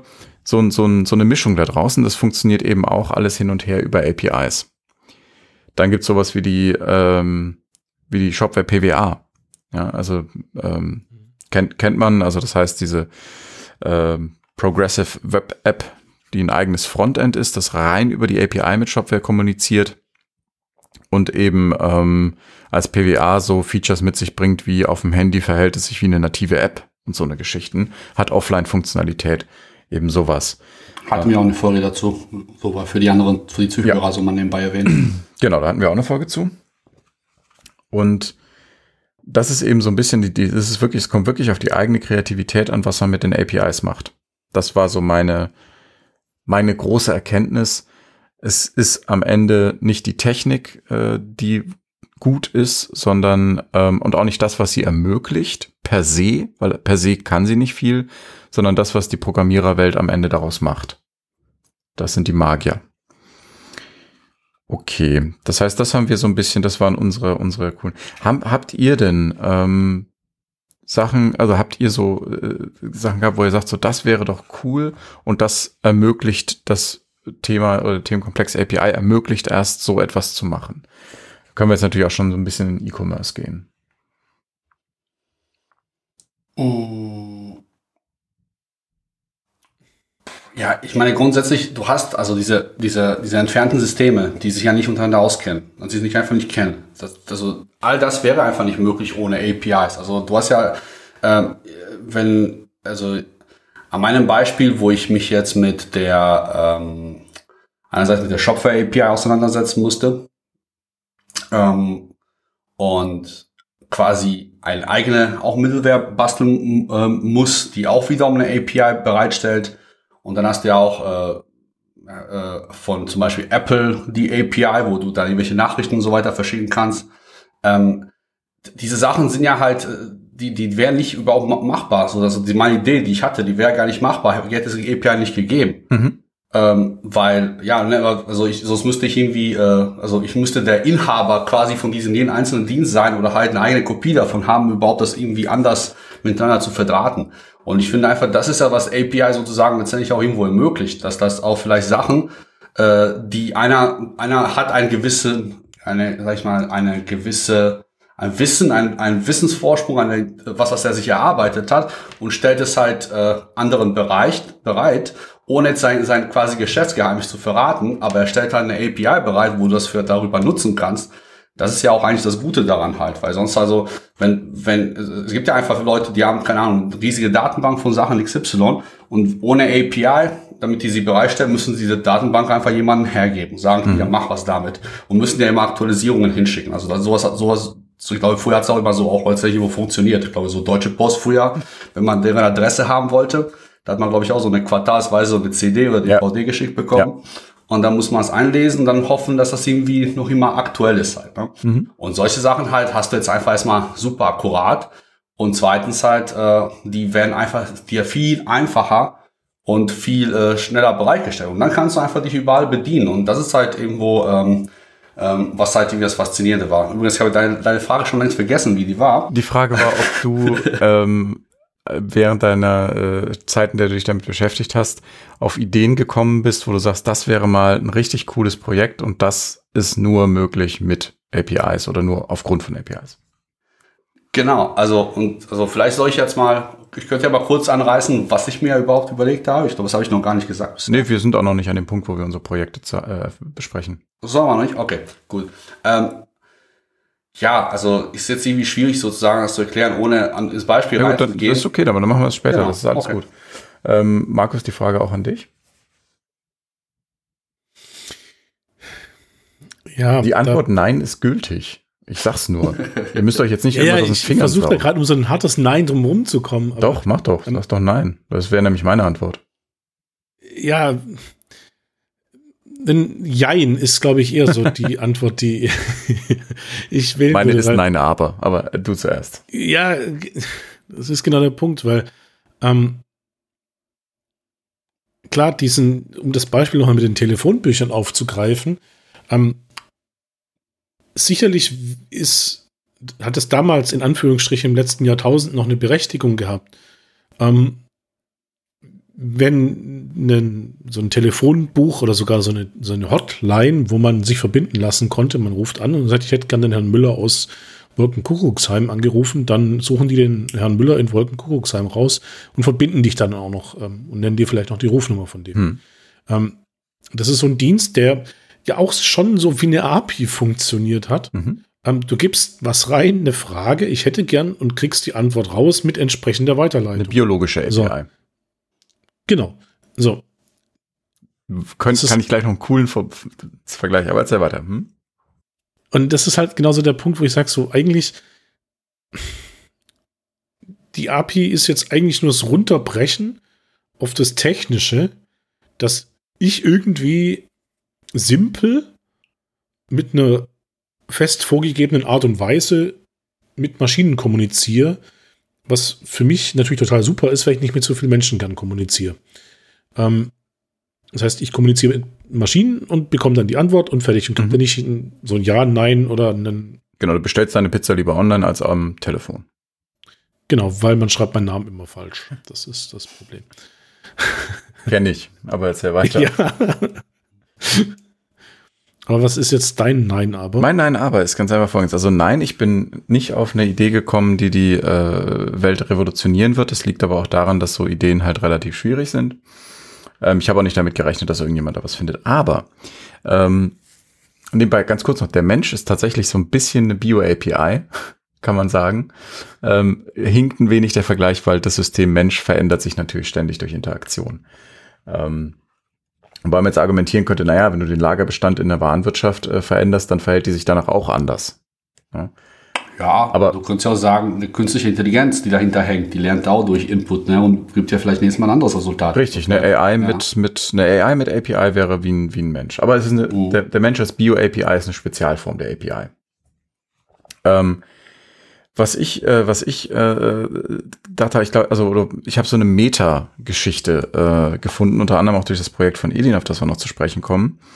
Ich glaube, APIs sind immer dann etwas richtig, also sind immer dann richtig krass was wert, wenn wir es schaffen, mit Hilfe von mehreren APIs eine Ein-System-Illusion zu schaffen. Ich nenne das die One-System-Solution, äh, Illusion. Nicht Solution, Illusion um bei dem Magier oder so. Egal. Hast du das patentiert übrigens? Das würde ich machen. Ja, ich wollte das noch auf Französisch und Spanisch übersetzen und dann patentieren. Nein. Aber wenn wir, äh, wenn wir jetzt sagen wir, wir haben, wir haben die, die, die, die, die Warenwirtschaft und Shopware und synchronisieren die Daten. Wenn wir jetzt aber ähm, wie bei mir in meinem, in meinem kleinen Lampenbeispiel, das ich vorhin genannt habe, da mal bleiben, da ist das schon so ein bisschen gelungen. Weil diese LED, die hängt an meinem Monitor. Und wenn in Twitch äh, eine Nachricht kommt, dann fängt die an zu blinken. Und wenn ich dann sage, habe ich gelesen, dann hört diese LED wieder auf. Dass da in Wirklichkeit vier verschiedene Systeme miteinander äh, interagieren, die nichts direkt miteinander zu tun haben, das sehe ich nicht. Das ist einfach so. Und ich, für mich bedient sich das wie ein einziges System und ich sehe nur das Ergebnis, da ist eine LED, da ist ein Knopf. Wenn ich da drauf drücke, hört die aufzublinken und wenn mir irgendjemand schreibt, kriege ich das mit. Und ich glaube, dass da tatsächlich die API am stärksten ist, wenn man es, wenn man so daran geht und sich überlegt, wo habe ich im Moment das dadurch ein Overhead oder ein Hustle, dass ich mehrere Systeme habe, die nicht miteinander reden oder wo kann ich mehrere Systeme so miteinander verbinden, dass ein neues Gesamtmodell äh, entsteht. Mhm. Was denkt ihr? Mhm. Ja. Ich meine, also die, also wenn man jetzt ein Produkt anbietet, das sich irgendwelcher APIs bedient und die einfach unter einen Hut bringt und verheiratet, ähm, es ist ja auch, darum geht es ja letztendlich auch darum, dass man dem Nutzer von diesem Produkt das eigentlich auch alles wegabstrahiert. Also er muss mhm. ja auch nicht eigentlich auch mitbekommen und wissen, ob da jetzt irgendwie die Systeme untereinander bei irgendwelchen APIs und so weiter kommunizieren und sich austauschen. Ihm geht es, dass der ähm, dem Endkunden geht es darum, dass der dieses Produkt nimmt und sagt so, ich, es erfüllt einen Zweck, der mir einen Mehrwert schafft und ähm, und äh, ich bin glücklich letztendlich. Und es soll möglichst simpel sein, also möglichst einfach das tun, was ich brauche, mich nicht irgendwie zu sehr ablenken und vielleicht auch gar nicht so viel zu viel anbieten, sondern das, was ich brauche. Und die Kunst eigentlich von diesem System ist letztendlich auch aus dem also von den APIs halt das Ganze sozusagen miteinander zu bringen, um diese Information, letztendlich um dieses was auch immer für den Endkunden so zu präsentieren, dass der damit happy ist halt. Und da finde ich, ist, also genau das ist auch, was du so sagst letztendlich. Also, ähm, und das erlebst du auch, das ist auch letztendlich, was auch immer unter, unter jeder, auch also jetzt API-unabhängig immer der Fall sein sollte. Auch wenn du einfach ein, nimm einfach ein Auto als Beispiel, ne? Also das müsste eigentlich auch äh, so möglichst einfach zu bedienen sein und fahren und dann, wie die Daten oder was auch immer darunter funktioniert, passiert, soll eigentlich wegabstrahiert werden von demjenigen, der es am Ende des Tages benutzt. Also ähm, ja, stimme ich dir zu. Also vollkommen. Cool. Dann haben wir herausgefunden, was APIs toll macht. Das heißt, äh, wenn ihr da draußen jetzt anfangt, tolle Dinge auch mit APIs zu machen, weil ihr inspiriert sind, ne, guckt euch das an. Man könnte zum Beispiel ähm, das Angebot von Coffee, Coffee Circle, das ist ein schöner Online-Shop, erwähnen wir öfter, äh, sind trotzdem noch nicht gesponsert worden. Das Angebot von Coffee Circle mit der Kaffeemaschine verbinden, ja. Die Kaffeemaschine misst den Bohnendurchsatz, weiß, wie viel du bestellst und du kriegst automatisch was geliefert, ja. Müsste man eine Middleware für schaffen. Wäre cool. Ja? Mhm. Du hast immer deinen ja, Der Kunde kriegt nichts hm? Davon mit, dass da eine Mittelware da ist. Oder? Genau. Die Kaffeemaschine drückst du einfach auf, äh, hier, ich möchte mit, mit Coffee Circle verbunden sein und dann liefern die dir automatisch. Und ne? dann wird dir einmal, wenn der Kaffee nachbestellt werden muss, muss dir, wird dir angezeigt, so und so viel Geld kostet das jetzt, wenn du nachbestellen wirst, du drückst auf Ja und am nächsten Tag machst Ding Dong, schönen guten Tag, ihr Kaffee. Geile Sache. Mhm. Ähm, Genau, und dass da ein ganzes, ein ganzer Shopware im Hintergrund, äh, Shopware-Shop im Hintergrund steht, der eine API anbietet und dass dazwischen noch eine Middleware hängt, das fällt dir gar nicht auf. Auch dieses ganze Thema, die Ein-System-Illusion, das wird auch nochmal in der Zukunft wichtig werden für Shopware tatsächlich. Jetzt teaser ich nochmal auf das, was äh, beim virtuellen Shopware Community Day 2020, der übrigens kostenlos ist und für den ihr euch immer noch anmelden könnt, ähm, dann ähm, gespielt wird. Genau. Coole Sache. Du machst es so spannend. Du machst es spannend. Ja. Also es ist ja die, dieses Anteasern und dann weglaufen. Das ist so. Ne, es, es, ist, es ist versteckte Werbung für den Shopware Community Day 2020, die jetzt natürlich nicht mehr versteckt ist, sondern ne, ich arbeite für den Schuppen. Ich liebe diesen Verein. Deshalb ne, holt euch ein kostenloses Ticket, dann könnt ihr mir auch. Ich äh, am zweiten Tag mache ich die Tech-Stage als Moderator. Kann mir den ganzen Tag ins Gesicht gucken. Das ist hervorragend. ja, bin ich sogar live. Und die also er streamt praktisch ohne. Ja, egal. Wir streamen. Wir streamen, aber ich werde nicht die LED haben, sondern da habe ich Menschen, die äh, mir sagen, wenn ich auf irgendwas reagieren muss. Okay, dann würde ich sagen, kommen wir jetzt mal zum letzten Teil des ganzen Spaßes. Ähm, und zwar sagen wir, ups, sorry, ich habe ins Mikro gehauen, ich weiß nicht, ob man es hört. Ähm, wir haben alle uns in der Vorbereitung mit einem bestimmten Thema auseinandergesetzt. Markus hat das ja schon sehr äh, breit dargelegt, was er getan hat. Ähm, du darfst noch gleich deinen Sta jetzigen Stand und die Ergebnisse äh, kundtun, aber du hast quasi versucht, minutengenaue Abrechnungen für Dienstleistungen, die übers Telefon passieren, zu implementieren. Und du, äh, Edin, soll ich dein Projekt auch einmal kurz zusammenfassen? Ja, gerne. Okay. Du hast quasi versucht, eine ähm, äh, einen Service zu schaffen unter Hilfe zu Hilfenahme von APIs, mit dem ein Händler einem Kunden, der sich vorher dafür angemeldet hat, auf seiner Smartwatch ein Angebot zu präsentieren, entweder einfach ein Angebot oder eben ein äh, Preisalarm quasi, wo er dann draufdrücken kann und dieses Produkt direkt über seine Uhr auch kaufen kann. Uh, so, ja. ne, das heißt, die, der Shop ist dann am Handgelenk des Kunden. Ähm, ich hatte zwei Sachen, die ich mir äh, überlegt hatte. Das eine habe ich wieder vergessen, da könnt ihr mir vielleicht helfen. Das andere war, ähm, inwiefern kann ich denn ein Spiel bauen, das ähm, eine API involviert, die äh, eben diesem, also ne, im E-Commerce jetzt Shop-System, also es ist eine Shopware-API implementiert, über die Funktionalitäten des äh, Spiels abgewickelt werden, die keine Microtransactions sind. Wisst ihr noch, was das war? Auch was mit Videos, oder? Wolltest du nicht irgendwas auch mit Twitch auch mal machen, theoretisch, dass man dann ähm, auch da Produkte präsentieren kann? Ah, ja, ja, ja, genau. Nee, ja, ne? nee, es war ein bisschen was anderes. Das war aber eine geklaute Idee. Da wollte ich nur mal gucken, ob das, wie das funktioniert. Ähm, dass man als Streamer, während man live streamt, äh, können quasi Leute ähm, so Karten kaufen, mehr oder weniger, oder Funktionen kaufen und der Streamer ähm, muss das dann im äh, also kommt eine Anzeige im Stream, wenn, wenn eben etwas gekauft wurde und das muss dann äh, entsprechend der Streamer machen. Also das, das gibt es schon. Ähm, das wäre jetzt nur ein Nachbau gewesen. Äh, das ist zum Beispiel, wenn, ähm, wenn einer einen Ego-Shooter spielt und dann kann man eben Kartenpack kaufen und eine Karte davon ist, äh, du musst 20 Sekunden lang stillstehen, ähm, ne, um den Streamer so ein bisschen zu trollen. Äh, und dann kann man diese Karte halt spielen und dann erscheint bei ihm im Stream eine Grafik und dann ist, du musst 20 Sekunden stehen bleiben und dann nimmt er eben die Hände von der Tastatur und von der Maus und wird ziemlich wahrscheinlich erschossen und alle lachen darüber. So, ne? ähm, und da wollte ich eben gucken, inwieweit man da, wie weit man da mit Shopware kommt. Habe ich mich dann aber gegen entschieden, eben weil es ein Nachbau ist und habe dann mit uh. meinem kleinen Spielchen angefangen. Markus, du hast den Großteil von deinem schon vorgelegt, von daher, wie weit bist du gekommen und was was, was ist dein Stand? Was, ist da, was sind deine Gedanken dazu? naja, gut, meine Gedanken sind, ähm, ich bin jetzt nicht sonderlich der Überprogrammierer, deswegen ist die Codequalität absolut grottig. Ähm, nichtsdestotrotz, was rausgekommen ist, äh, mein Zipgate äh, kann inzwischen mit meinem kleinen Programm dahingehend interagieren, dass ich äh, die Startzeit und die Endzeit des Abhebens und Auflegens richtig tracken kann. Das ist auch nicht ganz einfach, weil Zipgate geht, gibt wiederum den Anrufstart mit, mhm. also wenn das erste Mal geklingelt wird. Ah, okay. Bin ich am Anfang voll drauf reingefallen äh, und habe gedacht, das, so lange habe ich doch gar nicht der Testanrufe gemacht. Ähm, und dann musste ich auch noch so ein bisschen sparsam sein, weil ähm, natürlich es sind nur 100 API-Calls pro Monat frei. Sonst kostet mich das 4,9 Cent. Deswegen gibt es die Rufnummer jetzt leider auch nicht für alle, ähm, die äh, zuhören. Äh, Moment.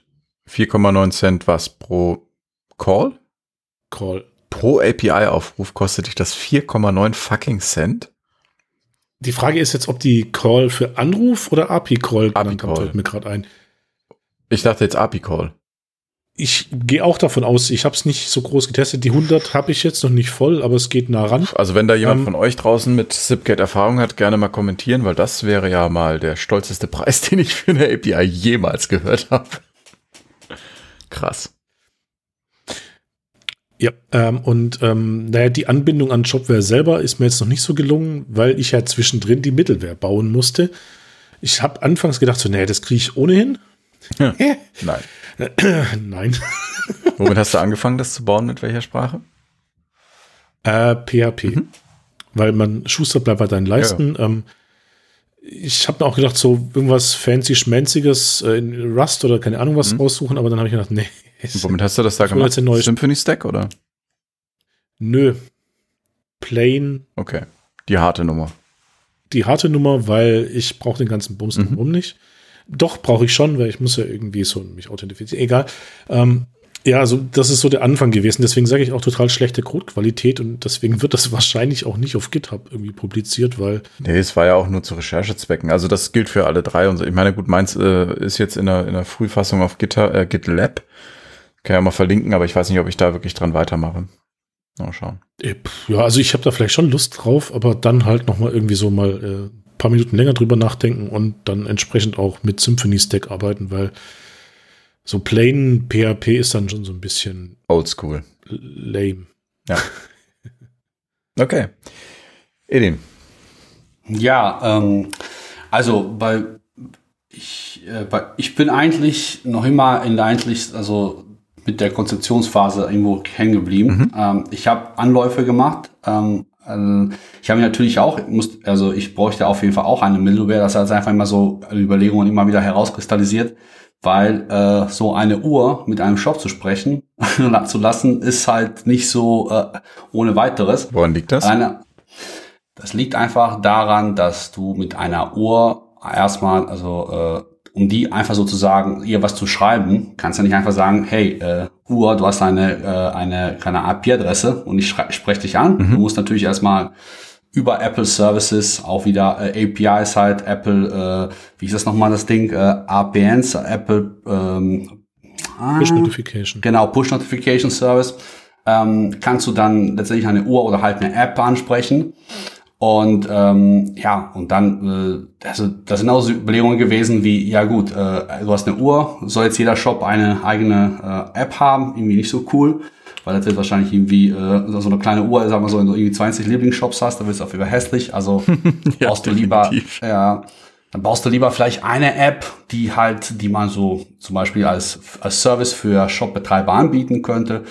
Ähm, und dann, ja, aber diese, die, die, äh, wie findet jetzt trotzdem der Shop die Uhr? Ne? Mhm. Und dann, das heißt also, du brauchst irgendwas dazwischen, was einerseits die Shops kennt, andererseits die Uhr kennt.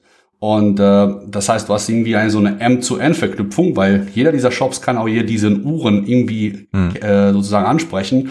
Und jeder dieser Uhr-Apps hat so eine Apple-Token, die auch wieder die, äh, anonymisiert ist. Du, du weißt, dass du mit einer speziellen, äh, einer speziellen App sprichst aber halt nicht mit, also du, du, du kannst das nicht identifizieren, dass du sagst, das gehört dem irgendwie Max Müller, sondern es ist einfach nur eine, sozusagen das, was dir quasi äh, ähm, sozusagen die Apple API hergibt. Mhm. Und äh, ja, und das ist halt äh, der Grund gewesen, einer der Gründe, warum ich zum Beispiel eine äh, Middleware brauchte. Ich brauchte auch eine Middleware, weil äh, man will ja auch, also wir wollen ja ganz cool sein und wir wollen natürlich auch mit der Uhr bezahlen. Wir wollen nicht jetzt irgendwie sagen so, hier, oh, hier, der Händler schickt dir ein Angebot, kauf es, aber äh, du wählst dann quasi als Zahlungsart Vorkasse und jetzt irgendwie PayPal einzubinden in eine Uhr ist nicht. Ne? Also da sagt der Apple, nee, äh, Freundchen, das funktioniert nicht. Also da, da kämen dann wahrscheinlich auch tausend andere Gründe hinzu, wie man sich authentifizieren soll an dieser Uhr, wo man eigentlich nur ein Touchscreen, ganz kleines Touchscreen und so eine Drehkrone hat.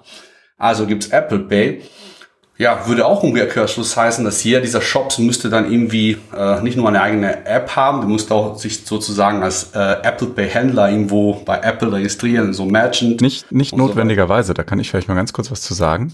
Ja. Wenn du sowieso ein Serviceanbieter damit wirst, wenn du diese App schreiben würdest. Ne? Also wenn du dann, ne? weil du hast ja sowieso, du bietest ja einen Service an, den alle nutzen. Das heißt, die müssen bei dir diese App mieten oder diesen Service mieten.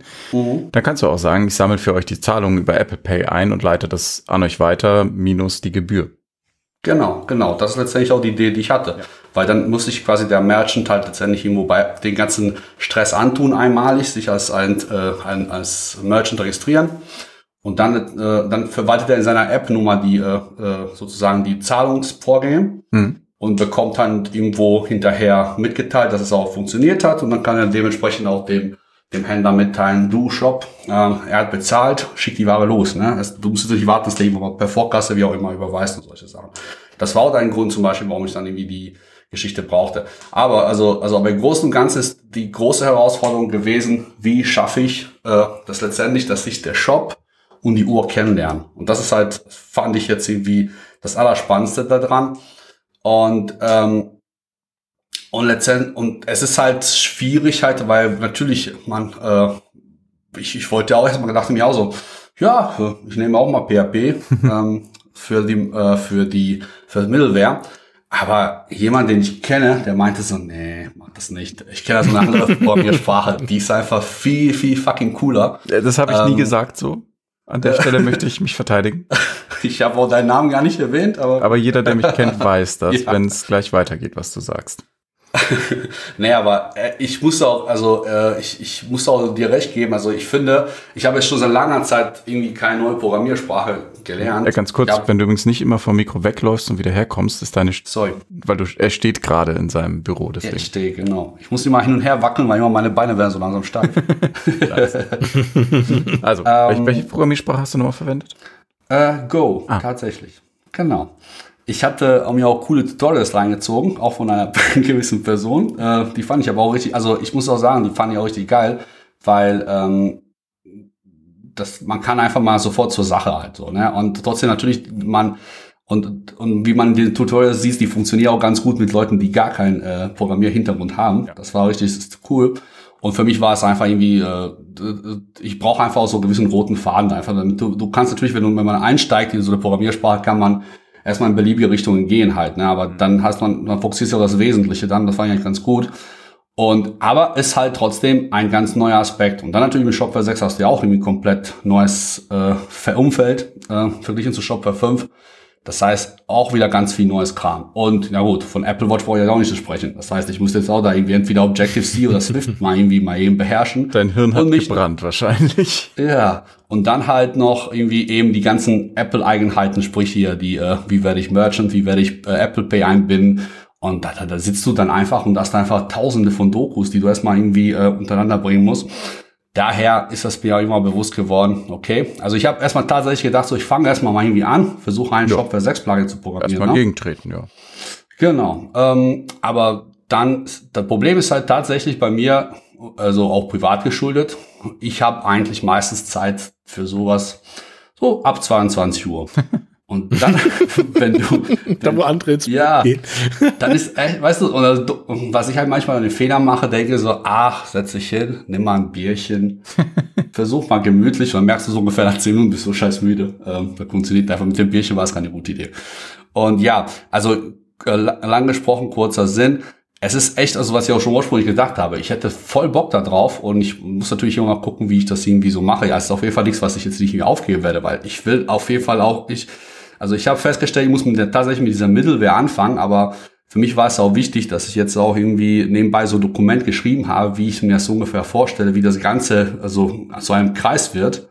Ja, muss und das ja, ist irgendwie auch klar. Genau, und das ist ein Riesending halt. Also echt so irgendwie, ich habe gefühlt irgendwie 500 Stichwort, äh, Stichwortsätze da geschrieben, ähm, auch in Vorbereitung auf hm. diese Folge. Ich werde jetzt nicht alle vorlesen. Bitte nicht. Aber aber halt, äh, da ist mir bewusst geworden, ist geil und, ich, und du musst tatsächlich mit Mittelware anfangen weil die, die ist eigentlich, die ist die steuernde Einheit halt. Und die äh, einerseits wird sie eine Art von Connector bereitstellen für den Shop, mhm. damit halt den, der Shop einfach Daten weitergeben kann und, und Daten zurückbekommt.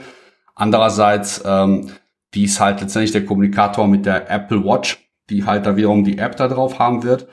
Ähm, eine Sache habe ich so, also mein, was wir uns mal im Vorfeld unterhalten haben, war ja die Geschichte mit, eigentlich hätte ich es am liebsten, dass die, die Middleware so gar nicht die Daten des ähm, kaufenden, der kaufenden Person kennen muss.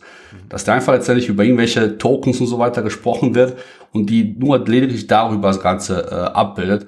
Und ich habe eigentlich einen großen Teil, äh, so wo ich mir das überlegt habe, habe ich auch einen Ansatz gefunden. Was mich halt nur so ein bisschen frustriert, ist einfach aufgrund der Einschränkung von Apple Watch letztendlich, ähm, ähm, wie, also wie wie schaffe ich es ohne dem iPhone, das oft zu einer Watch dazugehört, einfach. Die haben ja nun mal eine, äh, äh, eine Ehebeziehung sozusagen miteinander. Wie schaffe ich das, dass die quasi, dass der, ähm, dass die Watch äh, checkt, dass sich quasi äh, äh, mit dem Shop sozusagen verbindet halt. Ne? Also dass, dass, dass diese ganze Connection von, ähm, ich habe mich jetzt im Shop eingeloggt und sage, jo, ich möchte jetzt meine ähm, möchte mich jetzt quasi für dieses Service freigeben und es nutzen. Mhm.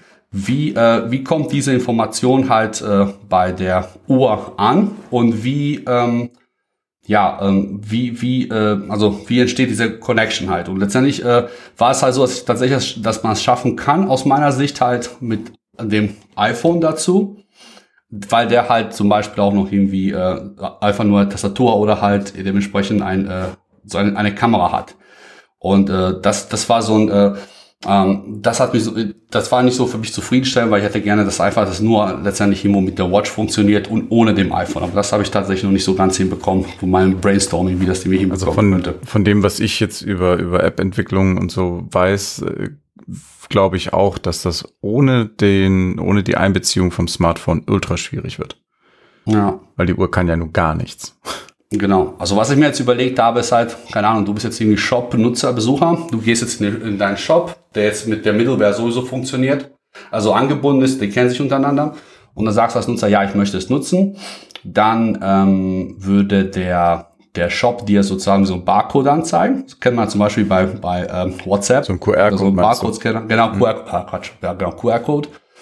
Und dann kannst du jetzt mit deiner Dingens äh, das wird so eine, in so eine eindeutige ID sein, die letztendlich scannst du mit deinem Smartphone ein oder tippst dir ab und der sagt, der, äh, der übermittelt dir an die Watch und dann halt geht's von da oder halt erstmal äh, direkt auch irgendwie zur, zur Middleware und Middleware kennt ja auch diese ID, weil die Shops und Middleware miteinander funktionieren, die legt ja irgendwie so einen Pool ab und wenn jetzt in einem gewissen Zeitraum diese ganz große Nummer, die hinter dem QR-Code steckt, dann irgendwie eintrifft, dann entsteht das Matching. Und dann kennt die Middleware einerseits den Shop und andererseits genau dieses Apple Token, was zu dem, zu, zu, zu, zu der Uhr und dem, zu der Smartphone App, äh, funktionieren würde. So wäre tatsächlich meiner, aus meiner Sicht Verbindung. Nur ich konnte mir nicht überlegen, wie könnte ich das allein nur mit der Watch schaffen. Also, weil, ne, die, die du konntest vielleicht mit dem Rädchen irgendwie drehen, ja, irgendwie klicken. Also spontan hätte ich, hätte ich eine Idee tatsächlich. rausfinden. Ähm, und zwar hat der, der Store ja an, in dem Moment die volle Kontrolle darüber, was für Daten er äh, benötigt zum Verbinden. Und die Apple Watch App könnte quasi in den Verbindungsmodus gehen und kriegt dann einen achtstelligen Code angezeigt, den man mit dem Rädchen anzeigt, der nur aus Zahlen besteht und der auch nur für einen bestimmten Zeitraum gültig ist. Und der Shop oder die Middleware, eigentlich die Middleware, sorgt natürlich dafür, dass der unique ist. Ne? Mm, ähm, aber der Store, der kennt ja die Watch ja noch gar nicht zu dem Zeitpunkt. Nein, das ist aber auch egal. Der Store meldet sich bei der Middleware und sagt, äh, Karl-Heinz Müller-Tingeltop hat sich hier eingetragen und möchte ganz gerne seine Watch verbinden. Und die Middleware sagt, alles klar, der Typ soll mal bitte an seiner Uhr die Nummer 1234567 eingeben. Ähm, so, dann sagt der Shop dem Herrn Müller-Dingeltang, gib mal bitte auf dein, in deiner, in deiner äh, Edin-App diese Nummer ein, ähm, mhm. weil die im Pairing-Modus ist. Sobald er diese Nummer eingegeben hat, meldet sich die Uhr als zweiten Step bei der Middleware und sagt, hallo, ich habe hier eine Watch mit dieser ID, die hat gerade diese Nummer eingegeben und der so, ah, alles klar, kenne ich, darauf warte ich, das ist Müller-Tingeltop. Mhm. Ja klar, sowas habe ich mir auch überlegt. Also ich meine, unabhängig davon ist es trotzdem ein bisschen schwieriger, wahrscheinlich wird an der Uhr sowas sein, die so eine Nummer. Ich habe leider ich, keine, ich habe nur eine Pebble. Also was heißt ja. nur, die ist echt cool. also äh, es ist, ich habe da so bis, ich sag mal so, mal angenommen, diese Middleware wird natürlich weltweit von 100 Millionen Uhren eingesetzt. Das ist mein Plan, so werde ich auch reich letztendlich irgendwie. Ähm, wird das Problem sein, dass äh, bei einer einfachen Zahl dann auch vielleicht die Gefahr bestünde, dass man es doch einfach irgendwie zufällig eingeben könnte und irgendwo landet in einem Shop halt. Ne? Also das Nein, weil die Middleware da volle Kontrolle drüber hat. Ich glaube, ich muss das, glaube ich, noch mal ein bisschen dann. Äh, die Frage, denken, die Frage bei diesem ja. Zahlencode wäre, wie viele Stellen brauchst du, um sicherzustellen, dass kein Kunde warten muss mit seiner Registrierung? Na, weil du hast ja dann, du hältst dann ja quasi diese Nummer offen und wartest auf die Registrierung und solange diese Nummer sich nicht registriert hat, na, also mhm. du musst dann natürlich musst du ein bisschen gucken, aber es kann eben ähm, aber das wäre eine Möglichkeit, dass du eben diese einen mhm. rausgibst. Und dann ja, könntest genau. du ja später auch hingehen und sagen, du machst, ähm, du machst, äh, keine Ahnung, ähm, also ich glaube nicht, dass du in das Problem kommst mit einer achtstelligen Nummer, dass sich so viele Leute anmelden wollen, dass es einfach wird, die Nummer zu erraten, weil das Zeitfenster auch sehr klein ist, in der die gültig ist. Mhm. Naja, aber das lässt sich ja auch relativ einfach umgehen, indem auf der Uhr nach der Eingabe von der Nummer eine weitere angezeigt wird mit zwei oder drei Stellen, die dann wiederum an der Tastatur. Ja, das stimmt. Eingegeben werden muss, damit in dem Moment das Matching von beiden Seiten auch passt. Weil ich brauche ja schon so ein bisschen die Security, dass nicht irgendwie dann nachher. Ja, ähm, Zwei-Faktor-Authentifizierung im Prinzip. Genau, danach musst uh. du den, den Code auf der Uhr im Shop eingeben und dann ist das Matching perfekt. Genau. Genau, und schon hast du dann. Ja, guck, Mensch, deswegen machen wir den Podcast. Probleme lösen. Ja, geschau. Wenn ihr auch Probleme habt, kommt zu uns im Podcast. Wir lösen sie. Ja, tatsächlich haben wir vor, in der Zukunft mal öfter auch Interviewleute mit reinzunehmen. Oh, und auch hier nochmal ein Hinweis. Wenn ihr diese API-Vorfolge gehört habt und das cool fandet und damit jetzt was anfangen konntet, schreibt uns bitte. Feedback ist wichtig für uns. Dann haben wir das Gefühl, wir sprechen nicht in den leeren Raum. Und ähm, ihr bekommt am Ende des Tages oder du bekommst am Ende des Tages besseren Content, weil wir eben auf dich auch eingehen können. Siehe die API-Vorfolge, sowas war gewünscht, dass wir vor technischen Themen auch nicht technische Menschen, die uns einfach nur gerne zuhören, ein bisschen abholen. Okay, äh, kommen wir vielleicht noch zu meinem äh, Dingsbums zum Schluss. Mir geht's äh, ähnlich wie, wie dir, Edin. Ich habe ähm, ich hab zwar was gebaut, aber das war mehr so Handwerkszeug. Also ähm, ich habe auch in Go ein Programm geschrieben, wenn du das startest, dann kommt eben ein kleines Fensterchen, dann kannst du auf Start drücken. Wenn du das machst, öffnet sich dein Browser und da drin ist äh, ein Terminal, das eben aussieht wie früher so ein alter CRT-Monitor. Das ist auch zusammengeklautes CSS, das habe ich nicht gemacht. Wenn du da was reinschreibst, kriegst du das wieder zurück. Ende. Also ein rein Echo-Server, der über WebSockets funktioniert. Ähm, das äh, war jetzt aber nur so die, die Baseline, um überhaupt mit dem Projekt richtig anfangen zu können.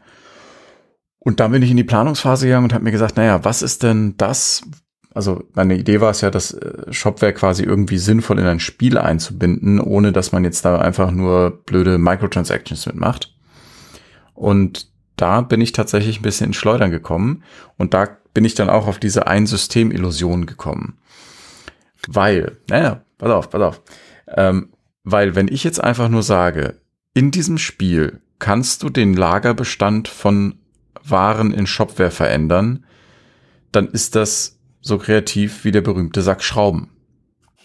Ähm, bringt einem nichts. Ja, und dass das geht, ist auch keine Überraschung, weil Shopware hat halt eine API. Yay.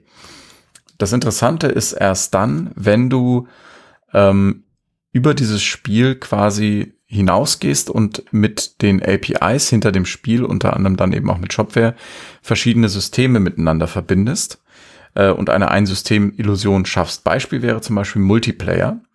Ähm, das Teil dieses Spiels, also dass man, da ich ein Text-Adventure tatsächlich angefangen habe zu bauen, dass man eben sagt, naja, ähm, wir machen so eine Art äh, äh, Spiel. Es gibt ja zum Beispiel äh, Drug Wars oder irgendwie sowas, ne, wo man halt so äh, pseudo-illegale Sachen macht dass ich eben sage, naja, ähm, oder Hacknet, ne, kennt, kennt man auch, wer kennt Hacknet, super Sache, ein Spiel, wo man äh, so tut, als würde man sich in fremde Rechner reinhacken, ist super cool, gibt's auf GOG.com, Hacknet, unbedingt mal reingucken. Ähm, anyway, und da könnte man eben sagen, naja, wir, wir setzen das in der Zeit an, ähm, wo es, wo, wo man eben nur Terminals hatte und noch keine, äh, ne, keine fancy schmancy Webseiten und sowas. Und wir haben jetzt einen äh, Marktplatz für ähm, für, äh, für also ein Darknet-Marktplatz, dass man so diesen Hauch des, des, des Verruchten in dieses Spiel integriert und da dann eben im Multiplayer Sachen machen muss, wie eben äh, illegale Güter verkaufen, ähm, keine Ahnung, Menschenhandel, äh, suchst dir aus, ja. Also es ist ein Spiel, ja. Äh, da draußen sind Spiele okay. erfolgreich, in denen man Menschen in den Kopf schießt. Ich finde das nicht verwerflich, sowas auch als Spiel zu konzipieren ähm, okay, so. Und dann eben sagt, naja, wir haben zum, also die, die, die Warenhaltung ähm, erfolgt tatsächlich über einen Shopware-Shop. Nicht nur die Warenhaltung, sondern eben auch die, ähm, die Inventarisierung, äh, die, die, die, äh, die Bepreisung etc. Ähm, so, und die einzelnen Spieler bekommen entweder einzelne Sales Channels oder die eigenen oder die einzelnen Darknet äh, Handelsplätze, die man da eben Illusion, äh, die man da eben erschafft, also als äh, ne, ne, ähm, die bekommen eigene Sales Channel.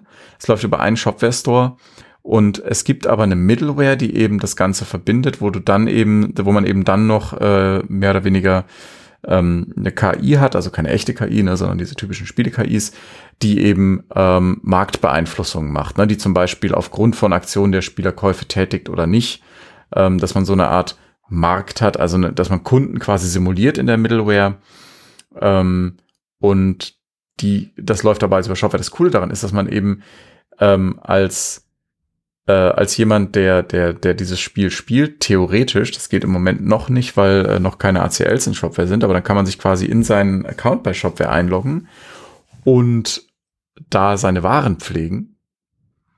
Ähm, das wäre eine Idee, wobei ich nicht weiß, ob das nicht zu weit führen würde. Das andere ist natürlich als Spielehersteller kann man damit jederzeit sehr direkt ins Spiel eingreifen über eine ziemlich easy Oberfläche, ja, und da eben Dinge ändern und ähm, Im Spiel muss man sowas wie Checkout-Prozesse und so weiter und so weiter eben nicht mehr machen.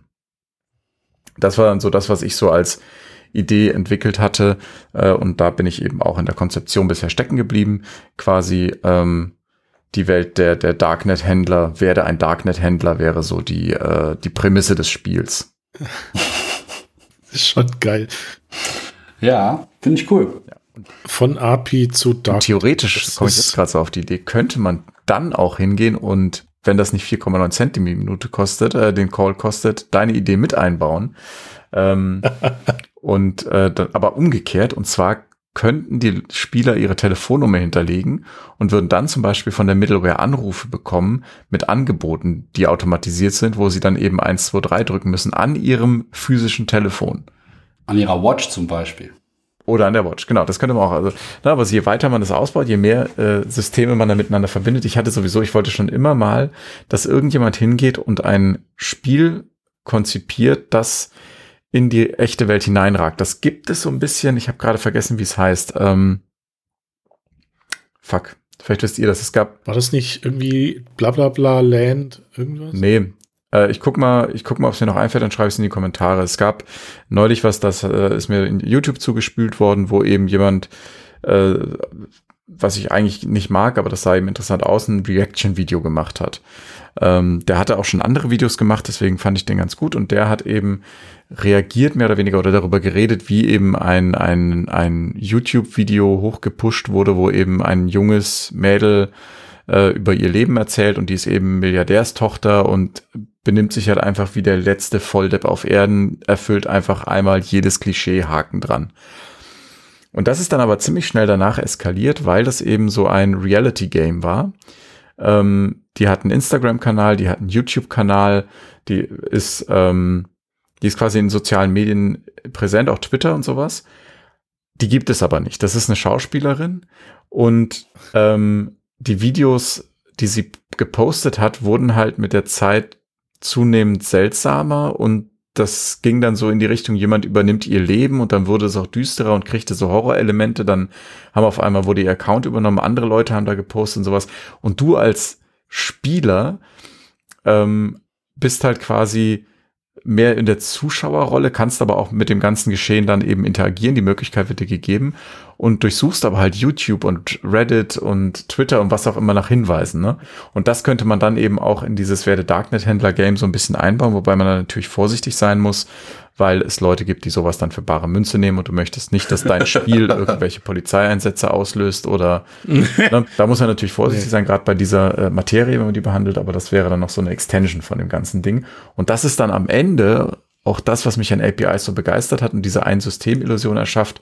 Du erschaffst dir etwas Neues aus vorhandenen Dingen, das mehr ist als die Summe seiner Teile, wie es so schön heißt. Mhm. Im Endeffekt ist dann nachher dieses fertige Le Lego-Technik ja. Monster Truck Auto da und du hast vorher eigentlich nur die Teile zusammengestellt. Genau. Und die Kunst ist, es hinzukriegen. Ja. Also ja. Kunst ist nicht, aber Geduld. Ja, das ist auch, auch das, was ich da jetzt mit dem Spiel beschrieben habe. In, in dieser Ausprägung steckend da natürlich ein Entwicklerteam dahinter, das so und so lange braucht, ne? gar keine Frage. Selbst wenn ich das jetzt noch weiterbaue, ähm, ist das, was ich da gemacht habe, natürlich billig Scheiß. Das ist ein Spielprodukt. Ne? Also so, das wird. Ja gut, vielleicht gibt es dann demnächst von Blue Byte oder Ubisoft irgendwie was. Äh was es gibt ja sowas ähnliches. Es gibt Welcome to the Game und Welcome to the Game 2. Der Entwickler von dem Spiel streamt übrigens auch auf Twitch. Das ist ziemlich cool, dem äh, zuzugucken. Ähm, da ist es aber so, dass du als wirklich physische Person in einer 3D-Umgebung in dem Spiel rumläufst, dich an einen Rechner setzt und da Dinge tust. Was nochmal ein ganz anderes Feeling ist. Ich will halt diese, diese Immersion, dass du wirklich so mit dem Spiel interagierst, wie du es mit anderen Programmen auch tust und das Gefühl hast, dass du wirklich der Akteur bist. So, wisst ihr, was ich meine? Mhm. Und keinen Avatar in dem Spiel steuerst. Gut. Ich finde, wir haben das ganz schön äh, damit eigentlich abgehandelt, das Thema. Ja, wir sind jetzt auch äh, bei unserer üblichen Zeit, anderthalb Stunden. Wir haben ja gesagt, es darf ruhig ein bisschen länger als eine Stunde sein, weil ne, einmal im Monat, da kommt man klar. Wir überlegen tatsächlich mhm. im Moment, da könnt ihr uns vielleicht auch nochmal Feedback zu geben, dass wir ähm, auf eine höhere Frequenz gehen, dass wir eine Folge machen, die eben recherchiert ist, so wie jetzt die hier, wo wir äh, ein Thema ausgiebig besprechen und eine Folge, die entweder ein Interview mit jemandem ist oder eben im Falle, wenn eine technische Folge ansteht, eine Erklärbärfolge von meiner Wenigkeit. Könnt ihr uns gerne mal eure Gedanken und Meinungen zu mitteilen. Übrigens, diese eine äh, Filmfolge will es ja schon nächste Woche geben. Ich habe ich euch das erzählt, nicht erzählt, weiß ich nicht. Ähm, ich habe tatsächlich zumindest eine Zusage. Also ich hoffe, es wird auch was daraus. Nächste Woche. Wir reden aus unserer Aufnahmesichtzeit und diese Folge wird aufgenommen am 28. Mai. Genau. 2020. Genau. Muss man und voraussichtlich am, und voraussichtlich am 4.6. werde ich ja auch eine Interviewfolge geben. Dies wird natürlich auch kleiner sein, ähm, wo ich dann ähm, mit jemandem spreche, der sehr viel Erfahrung hat, äh, wie man Plugins in Shopware Store reinbringt. Und äh, das Hauptthema wird dann sein, dass wir darüber sprechen, ja, wie ist das denn so, wenn man jetzt von Shopware 5 in Shopware 6 Plugin-Hersteller Welt eintaucht, wie man das Ganze migriert und so weiter und so fort. Das und ja, dann cool. können, genau, dachte ich mir auch. Bin ich schon sehr gespannt. Und ja, vielleicht ist ja auch irgendwie dann halt eine Basis, wo ihr dann darauf basierend äh, gerne uns mal Feedback geben wollt, ob, ob, ob das könnt, ob das irgendwie weiterhin gewollt ist oder ob das irgendwie einfach nur langweilig ist, was mir aber nicht vorstellen. Und wie gesagt, Feedback geben, ob wir das Kuriositätenkabinett demnächst ans Ende schieben. Genau. Mhm, genau. Oder, was natürlich auch cool ist, ähm, wenn du jetzt die geile API-Idee hast, wollen wir die natürlich auch wissen. Der Zuhörer meinst du jetzt? Ja, ja, klar, natürlich. Okay. Ja, auf jeden Fall. Also du als Zuhörer. Gut, dann haben wir genug gesagt. Ähm, ich würde sagen, wir verabscheuen uns und äh, sagen danke fürs Zuhören und äh, danke für das Feedback, das du natürlich geben wirst. Ähm, wir dürfen darauf nicht so weit rum, äh, so lange rumreiten, da irgendwann wird's nervig. Aber nein, vielen Dank fürs Zuhören. Ähm, freut uns, dass du dabei warst. Und ich sag bis zum nächsten Mal. Bis Jo, dann. Vielen Dank. Bis dann. Tschüss. Ciao.